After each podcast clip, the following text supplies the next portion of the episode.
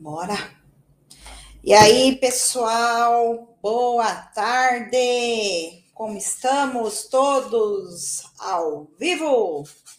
E para mais uma quarta-feira, que hoje a gente vai conversar uma coisa bem legal, gente. Nós vamos falar, sabe sobre o quê? Nós vamos falar hoje sobre mindset. Qual que é as soft skills, né, hard skills que o contador precisa ter para ele conseguir alavancar o Ismael já está aqui. Ismael, boa tarde, meu querido. Ismael é um querido, sempre aqui com a gente, sempre apoiando, sempre é, nos ajudando aí nos conteúdos. E é isso, gente. O Alex já vai entrar.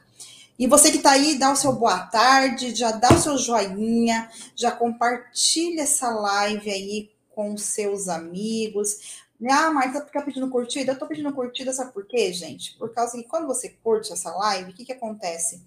Ele vai mais para outras pessoas. O YouTube aparece mais para outras pessoas. E olha só que legal, né? A gente tá falando de live. Hoje um, um cliente faz acho que uns 15 minutos. Um cliente acabou de chamar e falou assim: Marta, você acredita que eu acabei de fechar com um laboratório que tem 16 é, unidades e adivinha onde esse cara me viu? Nas minhas lives. Então, você que não faz live, você que não faz conteúdo aí no YouTube, Instagram, já digo para você, tá perdendo seu tempo. Perdendo seu tempo demais, porque você não, infelizmente, você não tá aproveitando aí as oportunidades é, de estar alavancando, né? Então, gente, aproveita. Vamos quebrar essa crença limitante que ah, é difícil fazer conteúdo, ah, é difícil isso, difícil aquilo. Não, não é difícil. Falta você transformar a sua mentalidade e fazer as coisas acontecerem, né? Vocês precisam fazer as coisas acontecerem. Pessoal, no Instagram já estamos ao vivo? Eu tô vendo aqui. Bora lá, Contábil Play com Hans Missfield. Boa tarde, boa tarde, boa tarde, pessoal. Bora, vamos lá. Compartilhem nos seus grupos. Compartilha eu tenho certeza que você vai estar ajudando aí outros contadores a crescerem, a mudar de mentalidade. Olha, gente, outra coisa. É, ontem, ontem eu fiz uma live contando a minha história, tá? Se você não viu, depois que terminar a live aqui, você clica e vai lá ver, que é uma história super bacana. E é de fato para quebrar aí o mindset em relação que você tem em relação a vender, em relação a crescer. Então, mindset, né? Marta, o que é mindset? É, mindset é mudança de mentalidade, né? Falaram de você ontem na live do Anderson e o Altair, rasgaram verbos, dizer que você é fera, por isso estou aqui. Ô, oh, meu querido, obrigada, obrigada. A gente tenta, a gente tenta aqui, tenta não, né? A gente faz. É Hans, né? É Hans. Se eu estiver pronunciando correto, você me diz, não? Fala, tá errado. É, a, gente, a gente faz aqui, Hans, um trabalho em servir mesmo, em ajudar. E é isso que eu digo sempre para os contadores, para os nossos clientes, tá?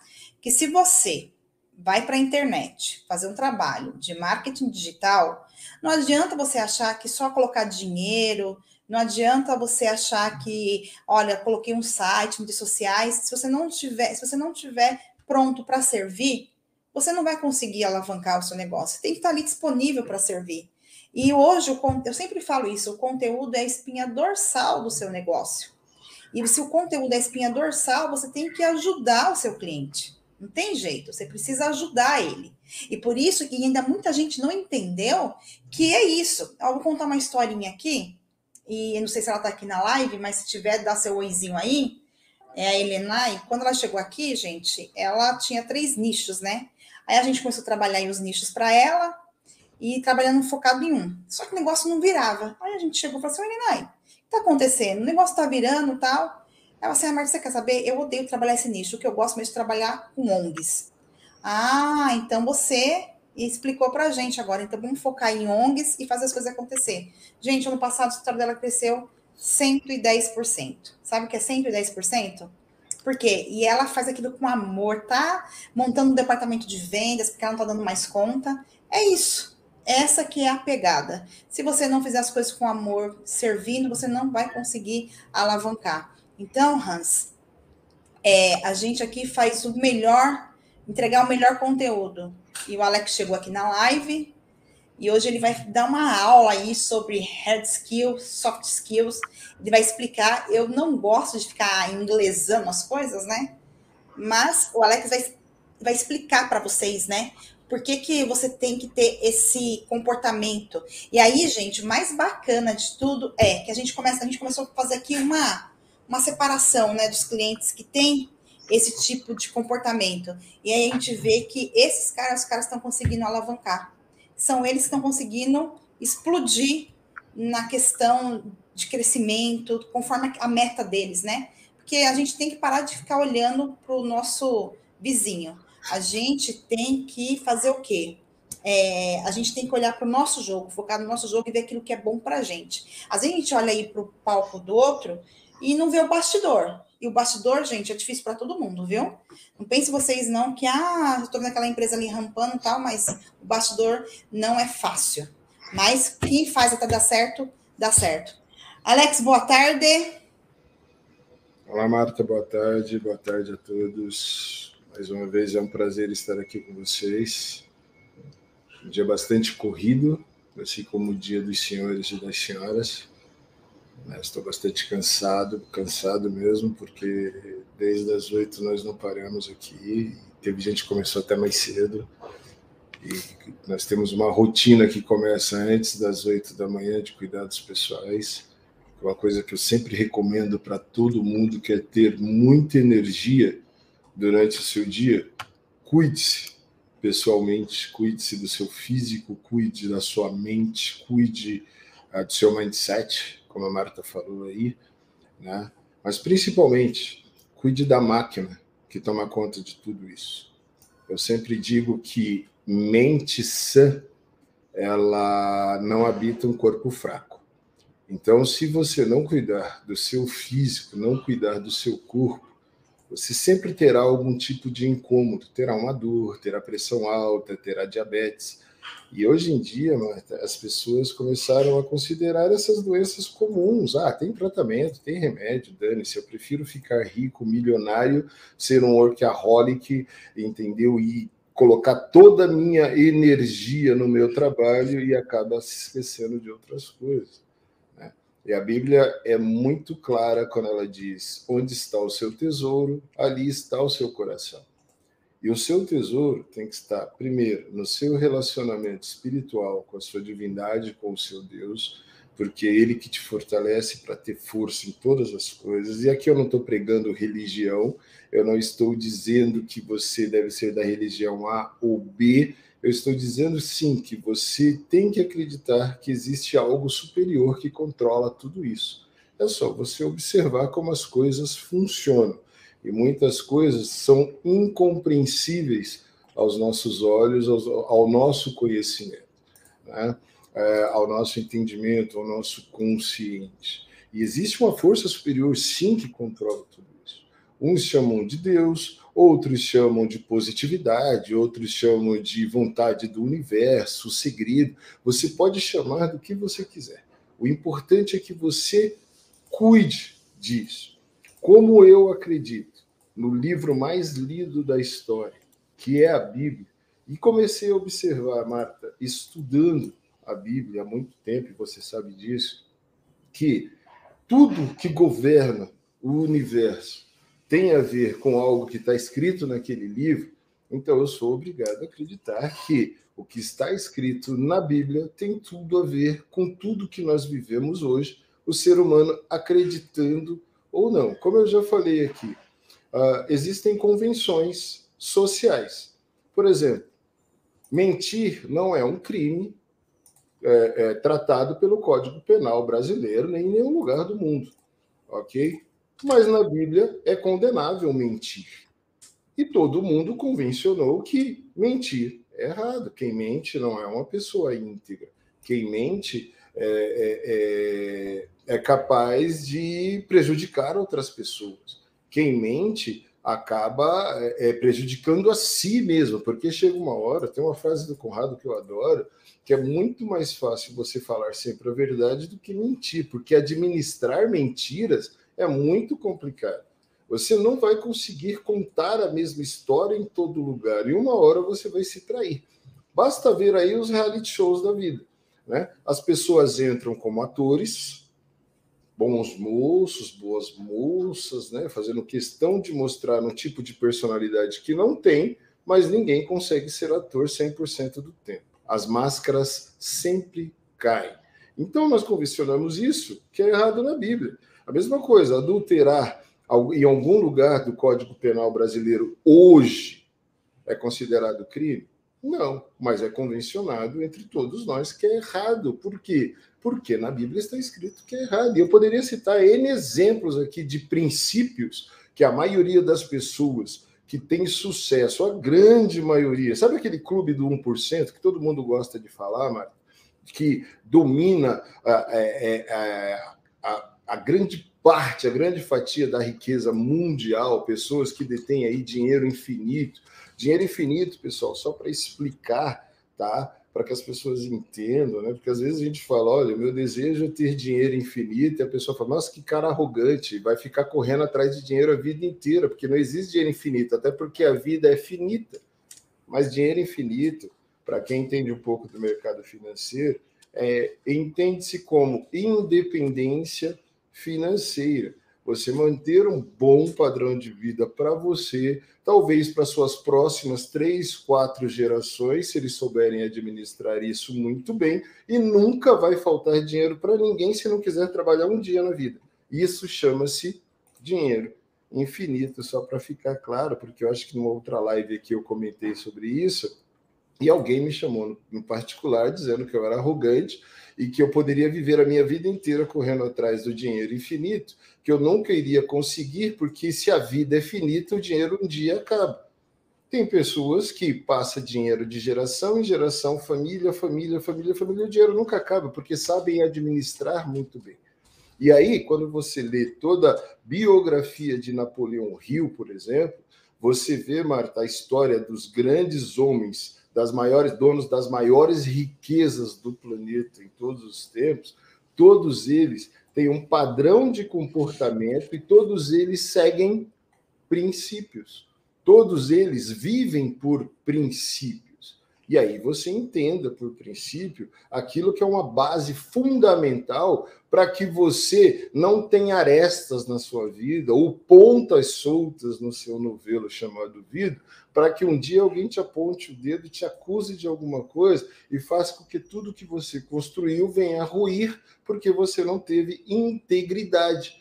Você cresceu prejudicando pessoas, você cresceu enganando pessoas, você juntou riqueza enganando pessoas, só que você esquece-se de uma coisa chamada lei da semeadura. Aquilo que você plantar, você vai colher. E às vezes você não consegue entender porque muitas coisas em várias áreas da sua vida não funcionam. Pode observar que tem algum ponto de falta de integridade naquela área. Porque quando você é íntegro, você é completo. E quando você é completo em algo, de fato, você só pode colher completude do universo em relação às coisas que você deseja. Se eu for citar a Bíblia novamente, eu cito aqui Jeremias 29, 11, Deus nos dizendo assim: Eu sei os planos que eu tenho para vocês, planos de paz e não de guerra, planos de bem e não de mal. Então, Deus nunca tem planos ruins para nós. É como um pai. Eu tenho dois filhos. Eu não faço planos ruins para os meus filhos. Cada um dos senhores e das senhoras que tem aqui, quem tem filho, ninguém deseja mal para filho. Todos nós temos um planejamento de vida para os nossos filhos. Mas eles seguem esse planejamento se quiser. Tem o direito de escolha. Plano não é realização. Plano é o mapa. Agora, eu preciso descobrir onde eu estou dentro desse mapa e preciso seguir as instruções que constam no mapa para que eu possa me localizando dentro do território que o mapa indica que eu estou, eu possa chegar em algum lugar. A prova disso, Marta, está aí a tecnologia, né? Nós utilizamos GPS. Alguém arrisca hoje desafiar o Waze ou o Google Maps ou alguma coisa? Não. Quem já arriscou desafiar se deu mal. No começo, o Waze ainda mandava a gente por umas ruas malucas, mas a tecnologia, a inteligência artificial vai se retroalimentando, se retroalimentando. Eu, por exemplo, amo o Waze. A Marta usa o Google Maps. Eu seguindo as instruções do Waze, eu não erro o caminho. A Marta, seguindo as instruções do Google Maps, lá do, Map, é, do, do, do, do GPS do Google, ela não erra caminho. Isso é uma questão de preferência das instruções que nós queremos seguir. Mas o destino sempre vai ser o mesmo se você seguir instruções. Agora, quem não vive por instruções nunca chegará a lugar nenhum. Então, é por isso que é muito importante, ao participarmos dessas lives, ao participarmos é, é, de seminários, ao participarmos de cursos, ao participarmos de eventos, de ambientes de instrução como esse aqui, nós sempre temos um caderninho à mão, entendeu? Ou pegarmos o nosso celular mesmo ali e anotarmos aquilo que faz sentido para nós como instrução. Para quê? Para que a gente possa começar a aplicar na nossa vida. Entender o princípio por trás da instrução e fazer o quê? seguir a instrução. Assim, nós seremos bem-sucedidos em tudo que nós fizermos. E nós vivemos hoje, Marta, num ambiente corporativo onde é muito simples alguém entender se alguém é íntegro ou não é íntegro. Você vê que tem algumas pessoas que sobem muito rapidamente e de repente desaparecem. Você vê que tem pessoas que se tornam famosas vendendo coisas, daqui a pouco aparece alguém de fora dizendo: olha, plagiou todo o meu conteúdo, entendeu? Está vendendo sem minha autorização, vai ter que me pagar royalties, vai ter que me pagar isso. Ah, mas vale a pena fazer isso, ainda que eu pague, eu ganhei muito dinheiro. Se a sua ética te permite fazer isso, porque ética é uma coisa subjetiva e cada um acha que entende ética de uma determinada forma, você faz aquilo que você julgar melhor. Mas depois não reclame das consequências, porque as consequências sempre vêm.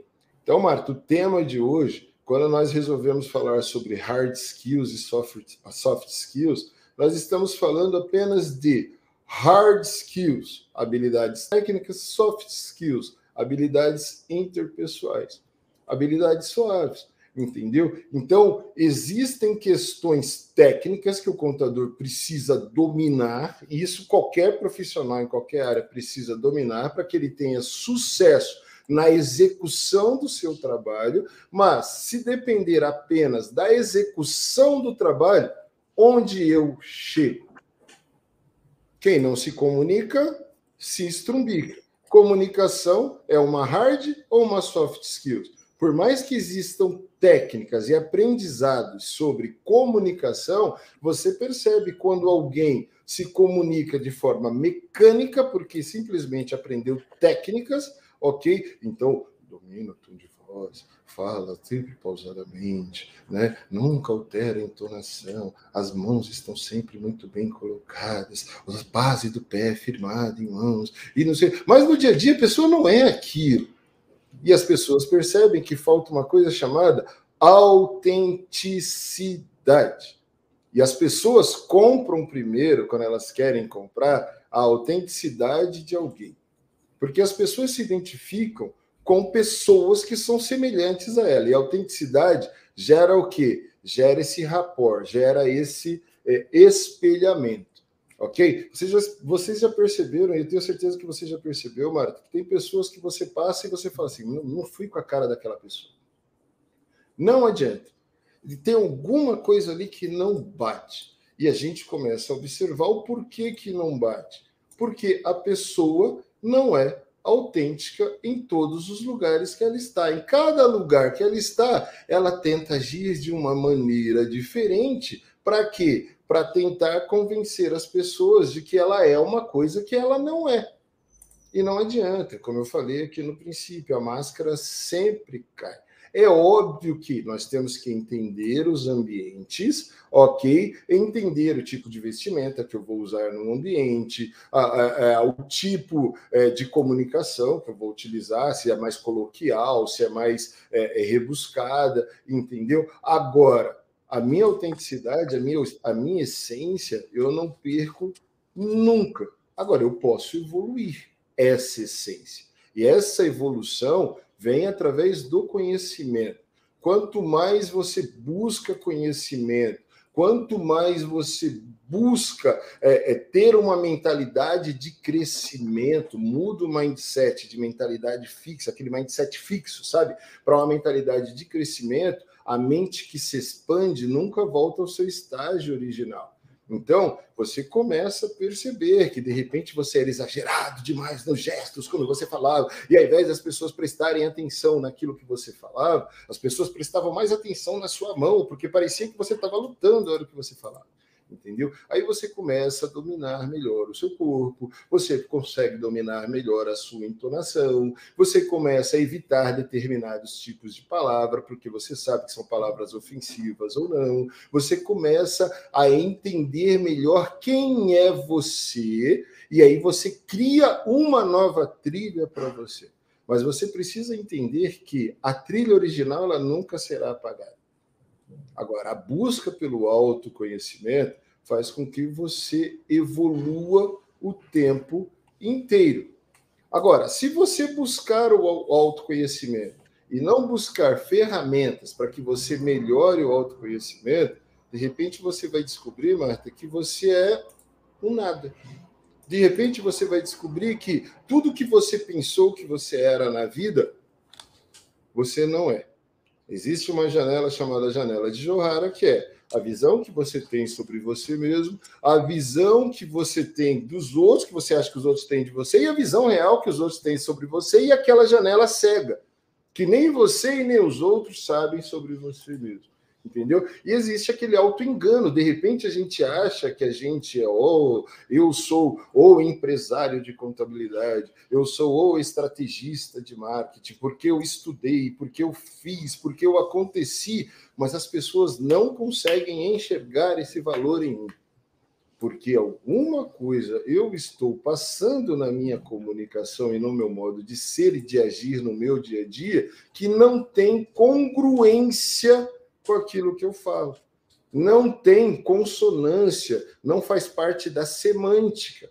E aí o que, que acontece? Tudo que destoa é facilmente notado. É como eu falo aqui, falando agora para o bem, a gente um termo que o, o Seth Godin usa no marketing, tem até um livro sobre isso, que é o conceito da vaca roxa. Entendeu? Uma vaca roxa no meio de vacas comuns, né, vacas malhadas ou brancas, ela se destaca. E por que, que ela se destaca? Exatamente por ela ser roxa. E ela é roxa por algum motivo. E as pessoas vão querer saber o porquê que ela é roxa. Aí eu pergunto: o que, que você tem feito, contador, contadora, para que você seja uma vaca roxa no seu mercado? Para que você não seja mais um, tendo em vista que você vende é, commodities. Agora, eu digo que 95, 98% de uma empresa contábil é commodity, assim como no marketing, assim como em determinados modelos de negócio que existem por aí ou atividades que existem por aí. No que, que nós nos diferenciamos? Ok? Exatamente na forma que nós tratamos nossas hard skills e as nossas soft skills, nossas habilidades técnicas e nossas habilidades interpessoais. Nas habilidades interpessoais estão os 2% que eu considero DNA exclusivo que uma empresa de contabilidade precisa ter para que ela se torne uma vaca roxa no seu mercado e seja notada por quem realmente interessa, que é o público empreendedor. E aí o que, que vai acontecer, Mar? As pessoas passarão a preferir essa empresa do que as empresas concorrentes. Porque não é só porque eu sou um empresário de contabilidade que eu tenho que agir igual aos demais empresários de contabilidade. Ok? Eu respeito todos os meus colegas que são especialistas em marketing. Mas eu tenho 2% de DNA exclusivo, onde eu procuro me diferenciar deles, porque senão fica todo mundo falando a mesma coisa do mesmo jeito no mercado, e principalmente no marketing digital, uma das coisas que eu mais vejo acontecer, Marta, é isso. Todo mundo falando do mesmo jeito sobre como performar no Facebook, como performar no Instagram, como ter um site de sucesso, como você gera leads através de campanhas de ads, através disso, através daquilo, através é blá blá blá blá blá blá blá blá blá blá blá blá blá, mas ninguém senta de fato para conversar com o empresário do outro lado para falar assim, cara, eu quero me relacionar com você no nível onde eu consiga modelar você, porque o negócio é seu. O negócio não é meu e o marketing da sua empresa é muito importante para você jogar só na minha mão. Eu preciso que você participe junto comigo. E para eu escrever um texto, por exemplo, para o seu blog, eu preciso modelar você para quê? Para que as pessoas entendam que foi você que escreveu, porque eu sou um ghostwriter.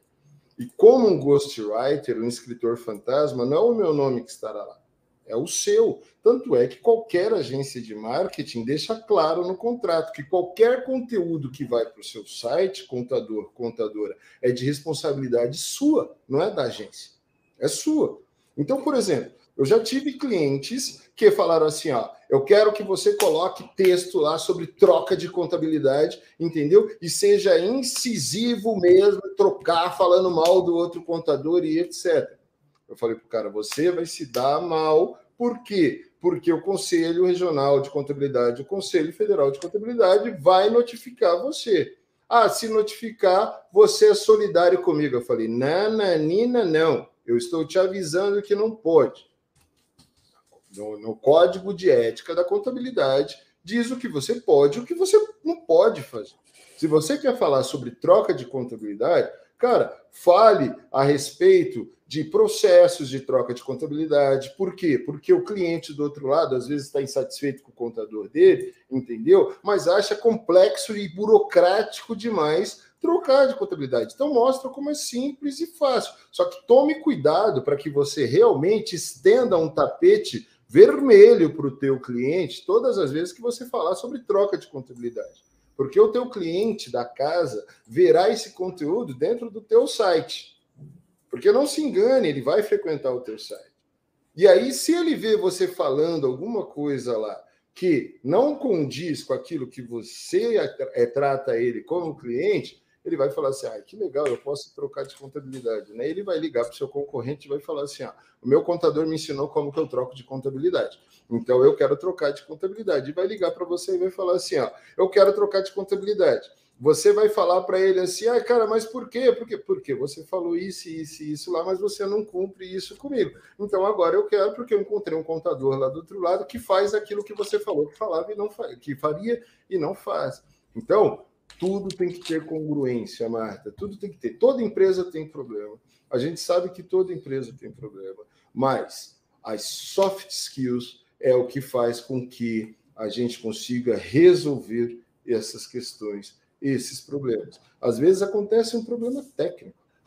Isso é óbvio que pode acontecer. As demandas são muito grandes, né? os profissionais ficam, às vezes, muito cansados, muito saturados e tem um erro técnico. Mas para corrigir um erro técnico, eu corrijo como?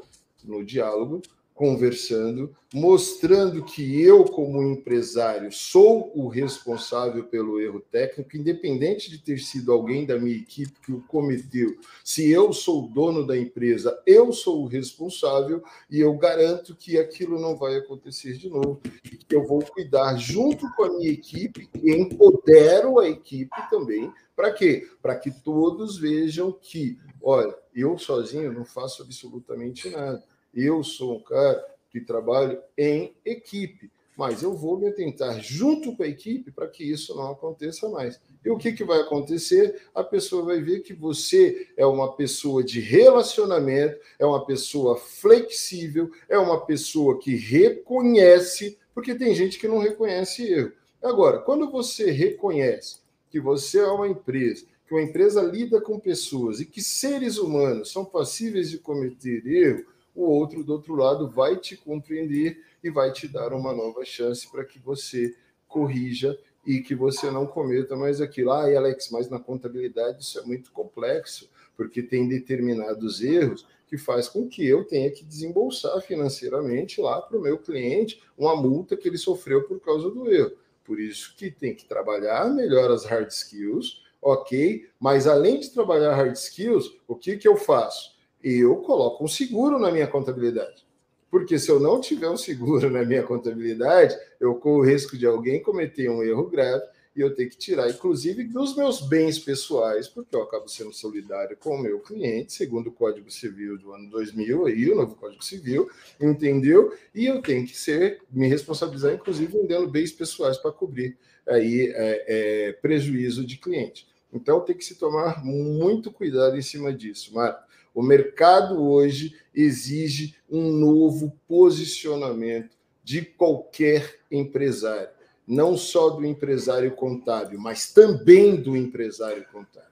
Principalmente quando falamos de empresa, no mundo empresarial, do empresário contábil. E eu vou passar aqui algumas coisas para que vocês possam entender um pouquinho melhor sobre o que eu estou falando, porque tem muito contador, Mar, que parece que esqueceu. Em alguns grupos que nós participamos, as pessoas começaram a olhar o nível de concorrência que se tem no mercado, passam a não entender modelo de negócio, porque, gente, para eu falar mal de alguém, eu preciso entender o modelo de negócio que a pessoa se propôs a, a, a, a tocar, ok? E ao agerir, ao gerenciar, ou administrar, ok? E fazer o quê? Em, entendendo o que a pessoa se propôs a fazer.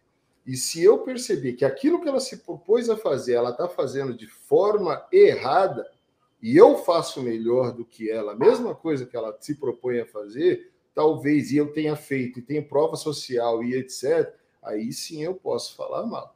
Entendeu? Agora, quando eu apenas critico, mas eu não faço nada melhor do que o outro fez, Desculpa, você é como um torcedor de futebol que está na arquibancada, que só sabe reclamar do time, mas você não sabe os problemas reais do time, você não sabe o que acontece nos bastidores, você não sabe o que acontece no vestiário e você não é capaz de mudar resultado de jogo. Ah, você está enganado, porque a torcida do Flamengo, a torcida do Corinthians invade vestiário, dá porrada, faz isso, faz aquilo. Primeiro, está desrespeitando o profissional que está trabalhando. Segundo, está batendo em profissional que está trabalhando. Terceiro, se a pessoa é capaz de fazer isso, entrar e bater no profissional que está no seu ambiente de trabalho, pressionar, colocar uma arma na cabeça, dar até tiro, como já aconteceu em estados de, de, de futebol por aí, em alguns países, como nós já conhecemos, que tipo de gente é essa pessoa e com tipo, que tipo de gente você quer lidar?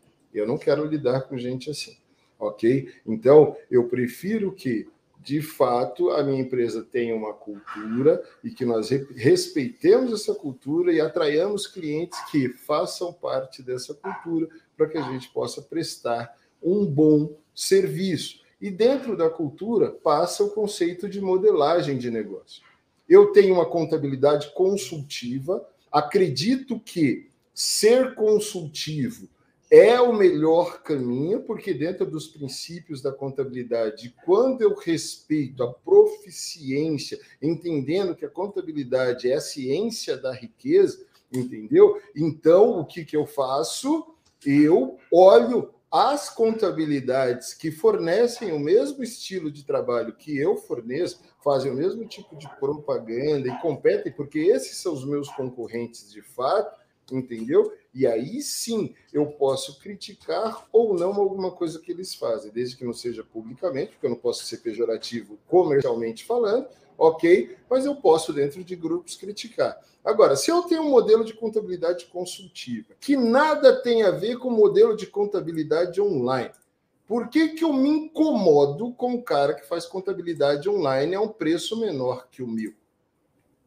E aí eu começo a querer colocar no mesmo balaio todos os empresários brasileiros, imaginando que os empresários correm somente atrás de preço, e eu começo a fazer o quê? Deixar a qualidade do meu serviço cair e eu começo a me prestar ao papel de não fazer mais contabilidade, a não orientar mais os clientes, a criar contratos, falando para o cliente que a responsabilidade da contabilidade é dele, que eu só vou entregar DARF para ele, guia para ele e etc. Não respeito os princípios da contabilidade. Por quê? Porque eu falar, ah, já que o fulano da contabilidade online não respeita isso, por que, que eu vou respeitar? E aí, sabe o que você está fazendo? Você está perdendo a sua essência. Você está perdendo aquilo que você um dia fez um juramento quando você se formou, entendeu? Que você seria um agente de riqueza e é, é, prosperidade dentro do seu país, cuidando o quê? Do patrimônio das empresas, para quê? Para que as empresas aumentem suas riquezas, porque aumentando suas riquezas, elas contribuem mais com a economia do país, elas diminuem o índice de desemprego, elas fazem uma série de coisas que trazem benefício para que a nação cresça, se desenvolva, ok? E quem é o grande responsável por fazer isso, segundo nós estudamos aí muitos anos e entendemos, Marta, quando se fala de neopatrimonialismo e etc., né? Falando lá do, do, do Antônio de Sá, eu acho que é esse o nome, etc., entendeu? Eu estou falando exatamente sobre o quê? Que o contador é o agente de riqueza. E que quando o contador cuida de forma eficiente dos conceitos de contabilidade, respeitando todos os axiomas e etc., do que os princípios de contabilidade trazem, ele faz com que as empresas prosperem. Entendeu? Agora, por que, que eu vou me prostituir, deixando de lado aquilo que eu jurei que fazia para que as empresas prosperassem, jogando a culpa para o outro lado, para o empresário que não tem uma educação contábil e não entende a importância da contabilidade para o seu negócio, porque ninguém nunca falou para ele sobre isso. A universidade não ensina, deveria vir desde lá, educação financeira e contábil, deveria vir desde do, do da, da pré-escola, entendeu? Mas não se vem falando sobre isso. E o que, que acontece? Nem o empresário contábil, nem o empresário de marketing aqui, nenhum empresário consegue entender. Eu arrisco dizer, Marta, que tem muitos empresários de contabilidade que não fazem a contabilidade da própria empresa. Se você pede os números, os objetivos, quando você vai conversar sobre marketing com ele, e você fala assim, quanto você quer crescer em relação a faturamento, em relação à quantidade de clientes, quais seus objetivos, planejamento próximo ano, o cara não sabe responder absolutamente nada, não sabe nem o que vende. Entendeu? Mas se autodenomina agente de riqueza e prosperidade. E desculpa, pessoal, eu preciso falar. A minha função é falar isso para vocês é provocar vocês, fazer com que vocês se interroguem de fato, para que vocês olhem e façam. Faz sentido eu continuar sendo contador ou não faz sentido eu continuar sendo contador? Porque se faz sentido, eu não perco a minha crença e eu faço aquilo que eu realmente acredito que vai trazer benefício para os meus clientes. E se eu vejo que existem novos mercados emergindo por causa da tecnologia, que faz aí 95, 98%, por exemplo, de uma rotina contábil de conformidade de empresas do Simples Nacional, prestadores de serviço e etc. Eu, como empresário, empreendedor, empresário, kamikaze, louco, sabe o que, que eu faço? Eu vou lá e modelo o meu negócio, crio uma nova marca e vou competir com esses caras também.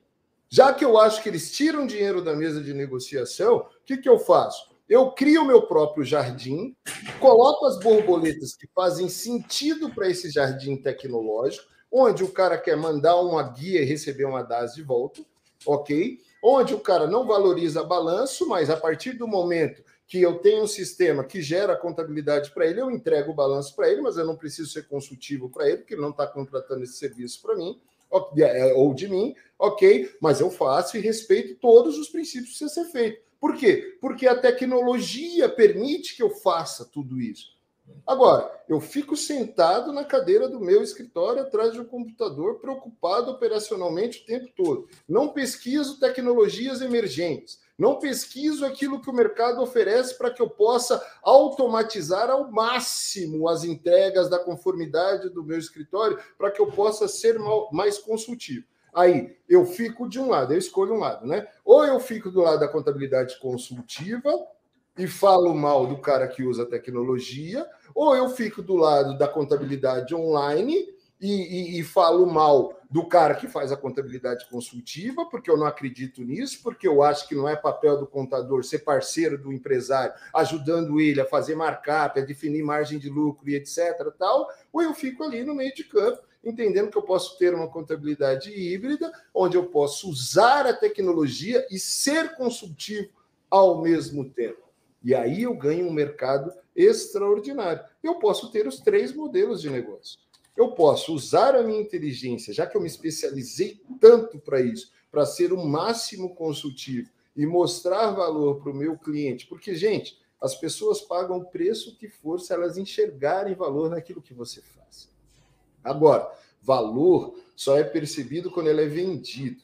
Não adianta você, para você, você achar que você gera um valor extraordinário para o mundo se você não comunica esse valor. E comunicar é vender.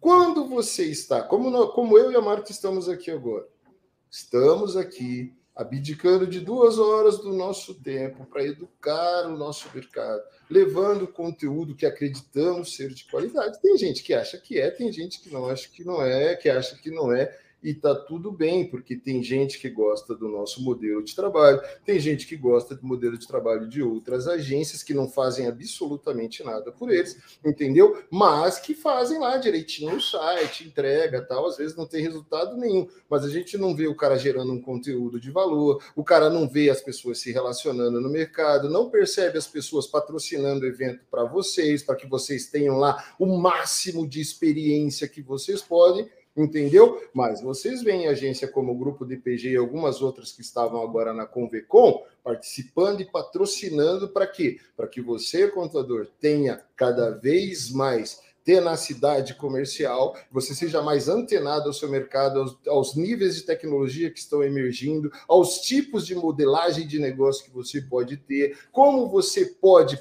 praticar essa nova contabilidade, como você pode participar desse novo mundo, como que você entende o mercado financeiro, como que você entende sua atuação daqui a pouco dentro do metaverso. Olha que interessante, Marta. Na Convecom, nós tivemos palestras sobre o metaverso. E tem gente achando que isso é bobagem, cara, já está funcionando em muitos lugares do mundo. Quando você diz que a tecnologia não vai dominar, você já está sofrendo de um engano gigantesco, porque você já é dominado pela tecnologia. Diz para mim, você consegue fazer contabilidade sem tecnologia hoje? Você faz lá a contabilidade do seu cliente na ponta do lápis? Hoje em dia não estão conseguindo sequer fazer mais contabilidade com servidores internos. Está todo mundo migrando para a nuvem, porque isso traz uma celeridade gigante e faz você praticar contabilidade em tempo real com o teu cliente, seu cliente tendo dados extraordinários da empresa dele lá, através de integração de sistemas em nuvem também. Para quê? Para que tenha o máximo, para que seja preservado o máximo de integridade na nascente da informação Ok? Para quê? Para que a contabilidade do cliente seja o mais assertivo possível. Então, você já é dominado pela tecnologia. Tem pesquisas, Marta, do, da, da, da, Meta, né, que é o antigo Facebook, que comprovam que as pessoas hoje, 2022, pessoas que vivem a média de vida do brasileiro de 75 a 80 anos, durante esse período de vida, pelos cálculos que foram feitos, mesmo o preço ser pequeno, mas é só calcular, é só você fazer por estatística ok? Uma pessoa de 75 anos hoje passa durante tua, a vida inteira, 75 anos, se relacionando pessoalmente com as pessoas em torno de 2.611 horas. Sim. Mas nas mídias sociais, falando pelo WhatsApp, pelos meios virtuais e etc., fazendo o que a gente está fazendo aqui, em torno de 6 mil horas, quase 7 mil horas na tecnologia passando feedzinho de Instagram, assistindo vídeo do Reels, assistindo. A maioria das pessoas, gente, é impressionante os números. Mostra que os algoritmos mostram lá pessoas que na hora de dormir ficam duas a três horas vendo dancinha no Reels ou no TikTok. Porque o dia a dia é tão pesado das pessoas que as pessoas falam assim: ao invés de meditar e dormir, eu vou desopilar rindo. Quer dizer, emburrecer. Oh, emburrecer, não, não vou, vou deixa para cada um, cada um faz o que quiser. Entendeu? Ao invés de estar tá trabalhando o seu tempo para trazer o conhecimento ou recarregando energias para que no outro dia possa atuar com alto performance. Então, alto performance, eu fisicamente muito bem para aguentar o tranco, porque aí eu atuo em alta performance em tudo que eu fizer. Quanto melhor eu estiver fisicamente, mais o meu cérebro oxigena, mais eu enxergo as coisas com clareza, mais eu enxergo o meu negócio, mais eu enxergo o meu mercado, mais eu enxergo as tecnologias emergentes, as novas tendências, para onde o mundo está caminhando, e eu consigo dar passos largos no oceano azul de oportunidade que, esses, que essas novas tecnologias e essas novas tendências apresentam para mim. O Alex. E aí sim eu consigo ser um agente de riqueza e prosperidade de fato. Vamos lá, Marco. É, o pessoal está é, comentando bastante. Pessoal, aproveita aí, nós temos aí quase 350 pessoas ao vivo. O pessoal tem 22 curtidas. Curte aí, compartilha. Você que está no Instagram também, compartilha essa live, que é super enriquecedora, né? Vai ajudar bastante você. Então, ajuda aí nosso conteúdo a ser entregue para mais pessoas, a gente poder ajudar aí muitos contadores, tá? O pessoal está interagindo bastante aqui no chat, Alex. Eu vou pedir para o Isaac já compartilhar, Marta. Vou aí passando as perguntas. Vou pedir, Isaac, já compartilha a tela, por gentileza. É, quais assim, o, o Tássio perguntou assim: quais as principais soft skills que não pode faltar em um contador? Já chegaremos lá, mas eu vou falar primeiro. Tá. Habilidade de comunicação. Ok.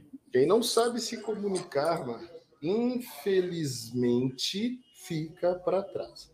Vou citar um exemplo aqui, só para responder essa pergunta. Nós chegaremos lá, tá? Mas, uhum. ó, Tássio, uma das principais soft skills que não pode faltar. Eu considero talvez a principal. Porque comunicação tem a ver com relacionamento. Contador precisa ter habilidades de relacionamento, precisa saber se comunicar bem. Sempre digo que todo lugar que eu participo de eventos, o que, que eu faço? Eu gosto de conversar nos intervalos, onde eu estou fazendo networking, eu gosto de ouvir as pessoas. E geralmente as pessoas me perguntam: pô, o que, que você faz? Pergunta para a Marta: o que, que vocês fazem? E nós falamos que temos uma agência focada no mercado contábil. E as pessoas acham interessantíssimo. E as pessoas começam a nos fazer questionamentos. E aí eu faço a seguinte pergunta: cara, você tem um contador. O que, que você acha do seu contador? Ah, cara, pelo amor de Deus, esse benze. A cada 10, 8 faz isso. Aí eu faço questão de perguntar o porquê que ele se benzeu. Cara, o cara fala difícil, o cara nunca me liga, o cara quando me liga só para dar má notícia, entendeu? É só para dizer que eu fui notificado, que é só para dizer que eu fui multado, é só para dizer que eu estou em atraso, é só para dizer coisas ruins. Ele não, ele, ele não me liga para saber como é que eu estou, ele não passa na minha empresa para entender como que está o meu cenário, para entender no que, que ele pode me ajudar. Não, ele só passa notícia esquisita. Aí eu entro no site do cara o site do cara tá lá com um monte de lei, um monte de coisa que eu não consigo entender. Eu entro no Instagram do cara, porque, gente, eu frequento muito meio digital. Aí tá lá, eu entro no Instagram do cara, é uma comunicação estranha, não tem nada a ver, sabe? Porque tem umas siglas diferentes lá, uma coisa, entendeu? Entenda por quê, o Simples Nacional, não sei o que. Cara, se eu já pago um contador para ele resolver isso para mim, por que, que ele coloca de novo lá? Porque, ah, cara, mas é porque outros, outros empresários como você podem ter problema lá no Simples Nacional, né? E o cara pode estar tá pesquisando isso. Aí os caras me devolvem a seguinte pergunta: Alex, você é um estrategista de marketing, você sabe fazer pesquisa de palavra-chave no Google. Cara, existe busca para isso de verdade? Aí quando a gente vai fazer, fala, é, tem umas 300 lá, 350 coisas. Ele fala, você concorda comigo que é mais contador que busca isso e pessoas do meio de contabilidade ou do meio jurídico que fazem esse tipo de busca para que eles consigam de fato é, é, resolver os problemas dos clientes dele? Eu sou obrigado a dar razão. Porque nós temos, gente, 77 mil empresas de contabilidade, em torno de 77 mil empresas de contabilidade registradas no CRC formalizada. Ok? Vamos colocar que cada empresa dessa, eu vou jogar um número baixíssimo aqui, tá? tem duas pessoas lá. Então, se eu pegar 77 é, mil empresas, entendeu? Vezes duas pessoas, eu tenho 154 mil pessoas, se eu não me engano na conta. Se eu errei, gente, me perdoem. Corrijam aí no chat, fala, Alex, você errou, kkkk, vai estudar mais. Eu gosto de ser corrigido, entendeu? E aí, eu tenho 154 mil pessoas que podem estar fazendo perguntas com termos jurídicos no Google. Então, se aparecer lá até 100 mil buscas sobre um termo jurídico, eu preciso entender muito bem quem está fazendo essa, essa pesquisa, para que eu entenda se é o próprio mercado contábil que está fazendo ou se é o mundo empresarial. Aí eu me coloco como empresário agora. Eu, Alex, eu faço pesquisa sobre o Simples Nacional? Não. Nós ultrapassamos o limite do Simples Nacional ano passado. Nosso contador chegou, chamou, falou assim, gente, vocês estão próximos aí de ultrapassar o limite do Simples Nacional, vamos ter que fazer um planejamento novo, e isso e aquilo. Aí falou, ó, eu oriento vocês a criarem uma holding, coloca a marca pra, abaixo dessas holdings, trabalha assim, trabalha cá, pá, pá. mas o momento agora não é de ir para o lucro real, é melhor estar no lucro presumido por causa do faturamento de vocês, porque mesmo que você esteja com diversas empresas, com o mesmo tipo de atividade, você vai colocar aí a receita perceber lá, você vai acabar sendo desenquadrado da mesma forma, porque muitos contadores orientam que pode abrir 10 empresas lá e faturar até 200 mil da, em cada uma dessas empresas, que você está livre de ser isento do Simples Nacional, mas eles esquecem que o fisco cruza dados, cruza quinais, cruza atividades, cruza uma série de coisas, entendeu? E dá um monte de conselho. Palavra do meu contador, para mim, não entendam mal o que eu vou dizer ok? Mas o Lopes, ele é um cara transparente comigo, assim como eu sou com você. Conselho burro, ao invés de fazer um planejamento real para o cara e falar: é melhor que você esteja garantido no lucro presumido ou no lucro real, porque isso no futuro te trará isso, trará isso, trará isso de benefício, pá, pá, pá, pá, pá, e acabou. Do que fazer o cliente correr um risco desnecessário e tomar uma nabada gigante aí de uma vez porque vai vir lá uma conta gigantesca para o cara. Entendeu? Para o cara pagar e o cara fala, pô, mas você não disse aí que eu, se eu fizesse 300 CNPJs, eu, eu, eu não, não sairia do Simples? Você fez isso para quê? Só para você aumentar o meu honorário? É esse nível de conversa que o meu contador tem comigo e com a Marta. Inclusive, ele está desde sexta-feira me ligando e ligando para a Marta. Olha, tem algo no balanço de vocês aqui que eu preciso conversar com vocês. Eu preciso conversar com vocês. Eu preciso conversar com vocês. Nós fizemos um investimento no estúdio, mudou o padrão de gasto do custo do, do grupo DPG, subiu muito o nosso custo operacional. Contador antenado está lá olhando o balanço, entendeu? Fala assim, gente, tem uns gastos aqui gigantescos que eu preciso entender isso daqui. E a gente vai precisar fazer um plano para quê? Para ver em quanto tempo a gente consegue recuperar isso daqui para que a empresa de vocês não corra riscos. Porque senão a empresa de vocês correrá risco. Então, só para responder ao Tássio, isso aí, Tássio, é uma habilidade interpessoal que o meu comprador tem.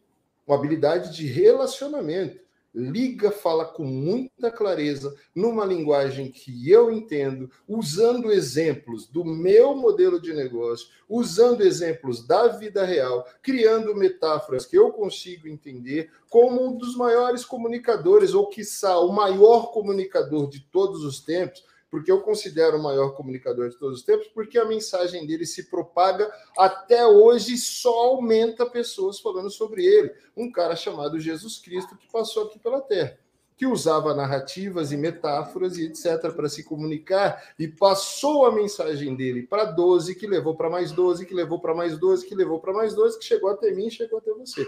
Então, a principal habilidade que o contador precisa ter, o principal soft skill, que é a habilidade suave, é habilidade de relacionamento, é habilidade interpessoal.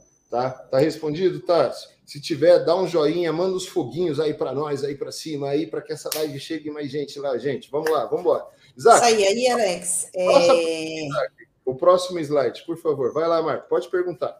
É, aí a, a, próxima pergunta ali é o seguinte: ó, a Helenai falou assim: ela até conversou comigo essa semana, né? Estou fazendo uma consultoria no cliente, montando toda a estrutura de vendas. Estavam sem dinheiro e só na conversa já levantamos 6 mil reais no mínimo. Habilidade ó, de comunicação e relacionamento.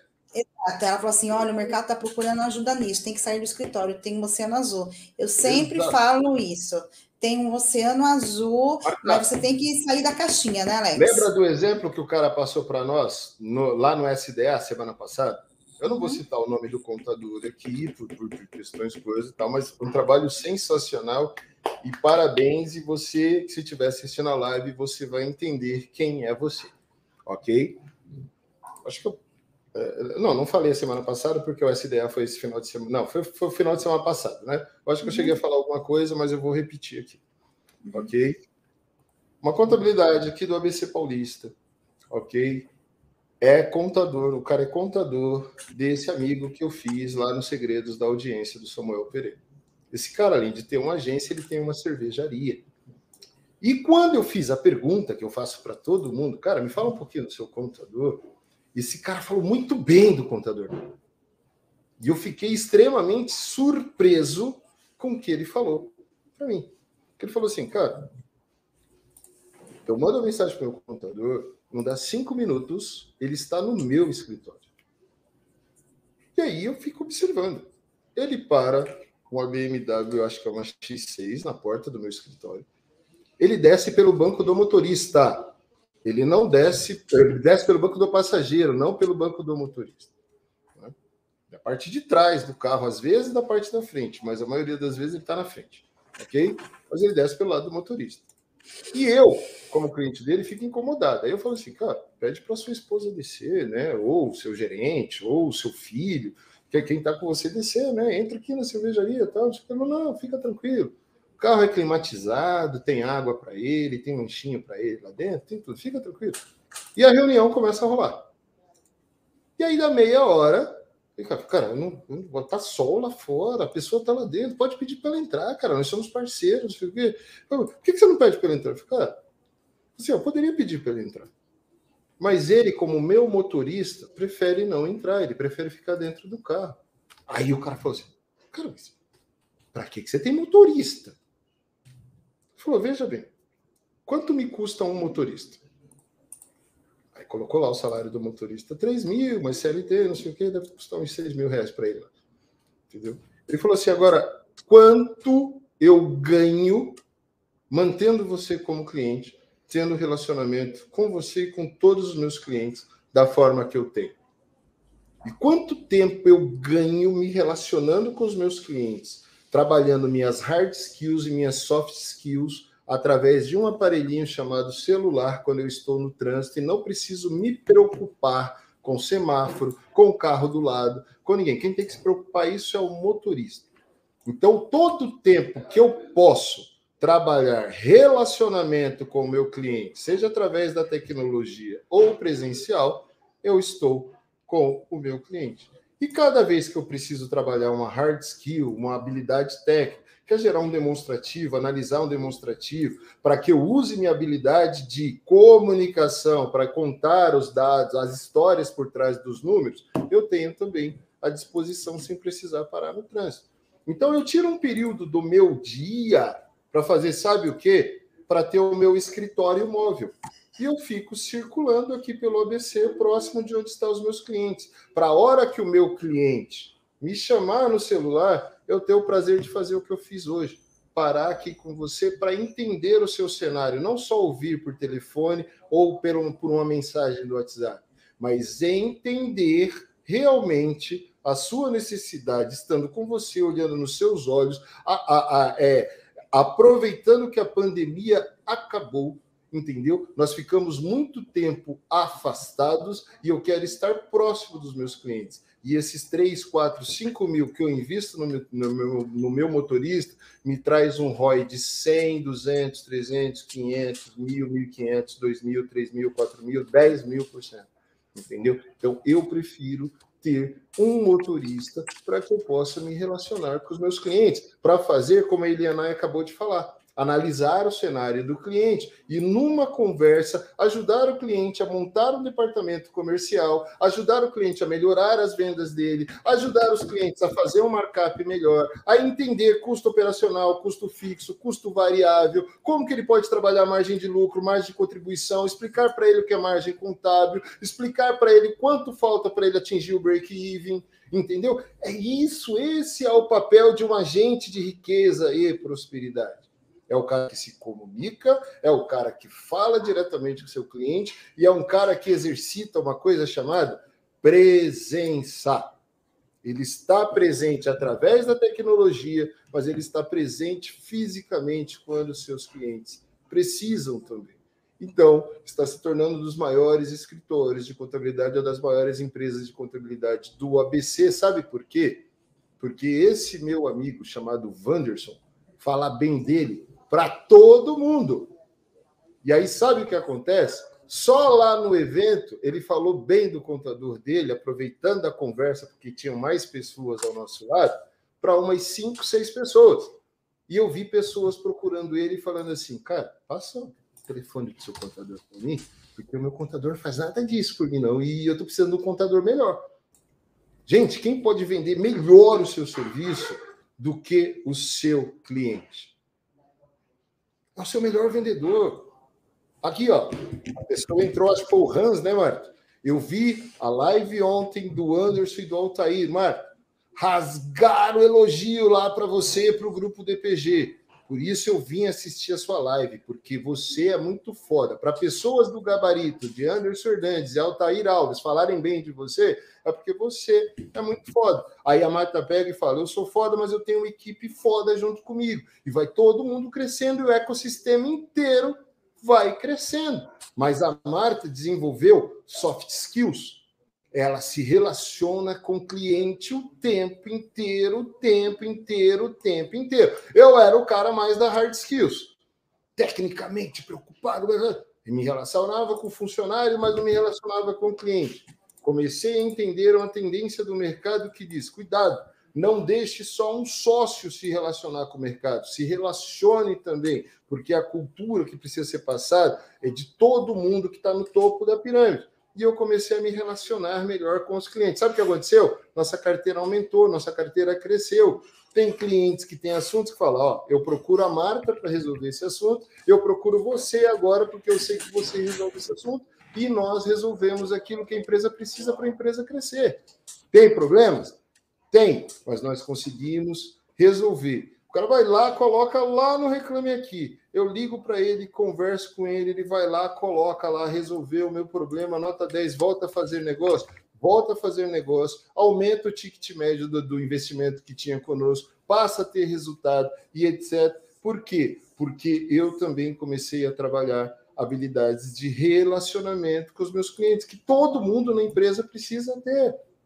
Ok? Então, é uma das principais habilidades uma das principais soft skills é habilidade de relacionamento e comunicação. Então, como definição, Marta, eu coloquei aqui, ó. Hard skills são habilidades ensináveis ou conjunto de habilidades que são facilmente mensuráveis. Definimos hard skills como as habilidades técnicas que se encaixam no trabalho. Normalmente você pode adquirir hard skills em sala de aula, em cursos online, através de livros ou outros materiais de trabalho. Já as soft skills são as habilidades não exclusivas de qualquer trabalho. Tem gente que fala assim: eu não preciso falar, mas eu executo muito bem. Tem até livros que falam sobre isso, né? O poder do, dos quietos, o poder dos inquietos, trabalha muito bem isso, ok? Mas, gente, você pode observar que a pessoa que é quieta demais, mas ela tem hard skills muito potentes, os resultados dela falam por ela e se comunicam por ela. Aí você nunca ouviu o nome de um determinado cara, daqui a pouco você vê uma tese científica defendida por ele e depois você vê ele ganhando um prêmio Nobel lá. Ok? Exatamente por quê? Porque as habilidades técnicas dele gritaram tão grandes os resultados dele que ele foi lá e conseguiu conquistar um prêmio Nobel. Então, ah, gente, não se preocupou, Alex. Eu realmente terei que desenvolver soft skills. Cara, no mundo atual você tem que desenvolver, mas não se preocupe, faça isso gradativamente. Eu estou fazendo isso gradativamente. E quando eu converso com os clientes, eu falo, meu, eu tenho uma dificuldade tremenda a gravar vídeo. As pessoas não acreditam. Que é isso, cara? Seu vídeo é super fluido, super não sei o que eu faço. Depois das 45 vezes que eu gravei, aí eu escolho um e coloco lá. Entendeu? Ah, mas está gravando vídeo. Estou gravando vídeo. Nossa, que vídeo longo você está gravando. Não, é que já estou no 15 take.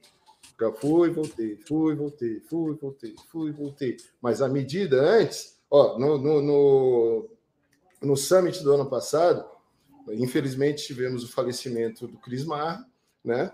E o Anderson Hernandes pediu para que todos os palestrantes gravassem lá uma homenagem de até um minuto ao Cris Marra. Eu confesso para vocês, gente, eu gravei mais de 100 vezes o mesmo vídeo para conseguir chegar em um minuto para fazer a homenagem. Entendeu? Mas eu fui lá. Persistência, persistência, persistência, persistência. Porque a gente só melhora uma habilidade treinando essa habilidade. Não adianta eu ler sobre comunicação e não praticar comunicação. Não adianta eu estudar tudo sobre comunicação e não me comunicar. Então, eu preciso aprender isso. Ô, Alex, mas você sempre falou que o seu púlpito é o teclado. Ah, escrevendo, gente, meu Deus. A facilidade é gigantesca. Brrr, parece que incorpora e vai embora. Para falar é mais difícil. Mas vocês já perceberam aqui na live que depois que desembesta falar também não para mais. Entendeu? Por quê? Porque você começa a treinar, treinar, treinar, depois você pega gosto pela coisa. E quando você pega gosto pela coisa, é difícil largar o osso. Passa o próximo slide aí, Isaac. E aí, favor. Alex, aproveitando, é porque o tempo vai avançando, né? O Eliandro falou assim: como abordar esse empresário para alavancar o serviço sem ser considerado antiético? Seria uma conversa franca pedindo qual a dor do empresário? E aí, Alex? Marta, existem níveis de consciência do empresário. Uhum. Ok? Eu consigo ser muito ético mostrando que eu resolvo sem uhum. precisar falar mal de ninguém. Eu aqui, por exemplo, eu nunca tive, ó, muita gente, eu conheço muito concorrente que fala mal do grupo DPG. Uhum. Vocês nunca viram eu vir aqui falar mal de um concorrente. Não falo. Sabe por que eu não falo? Porque o meu foco é no meu jogo. O foco é naquilo que eu consigo resolver para você, contador. Eu estudo praticamente dia e noite para resolver o seu problema de vendas, para resolver o seu problema de marketing, para pegar, entender e compreender o teu propósito, para mostrar o teu propósito para o mundo. Ok? Por quê? Porque você tem um propósito, você descobriu que você pode transformar o estado emocional de uma classe empresarial muito muito foda mesmo que existe aí e que o seu propósito pode fazer a empresa dos seus clientes alavancarem. Então você tem obrigação de comunicar isso para o mundo. Ok, Leandro? A partir do momento que você descobriu que você tem um propósito, você tem obrigação. Só que eu, por exemplo, como profissional de marketing, a primeira pessoa que eu preciso convencer que o teu propósito é bom é você mesmo, sabia? Sabe por quê? Porque muita gente não acredita que marketing funciona. Muita gente não acredita que fazer uma live funciona, que fazer uma masterclass funciona, que gravar stories funciona, que ter um bom site funciona, que escrever um bom artigo funciona.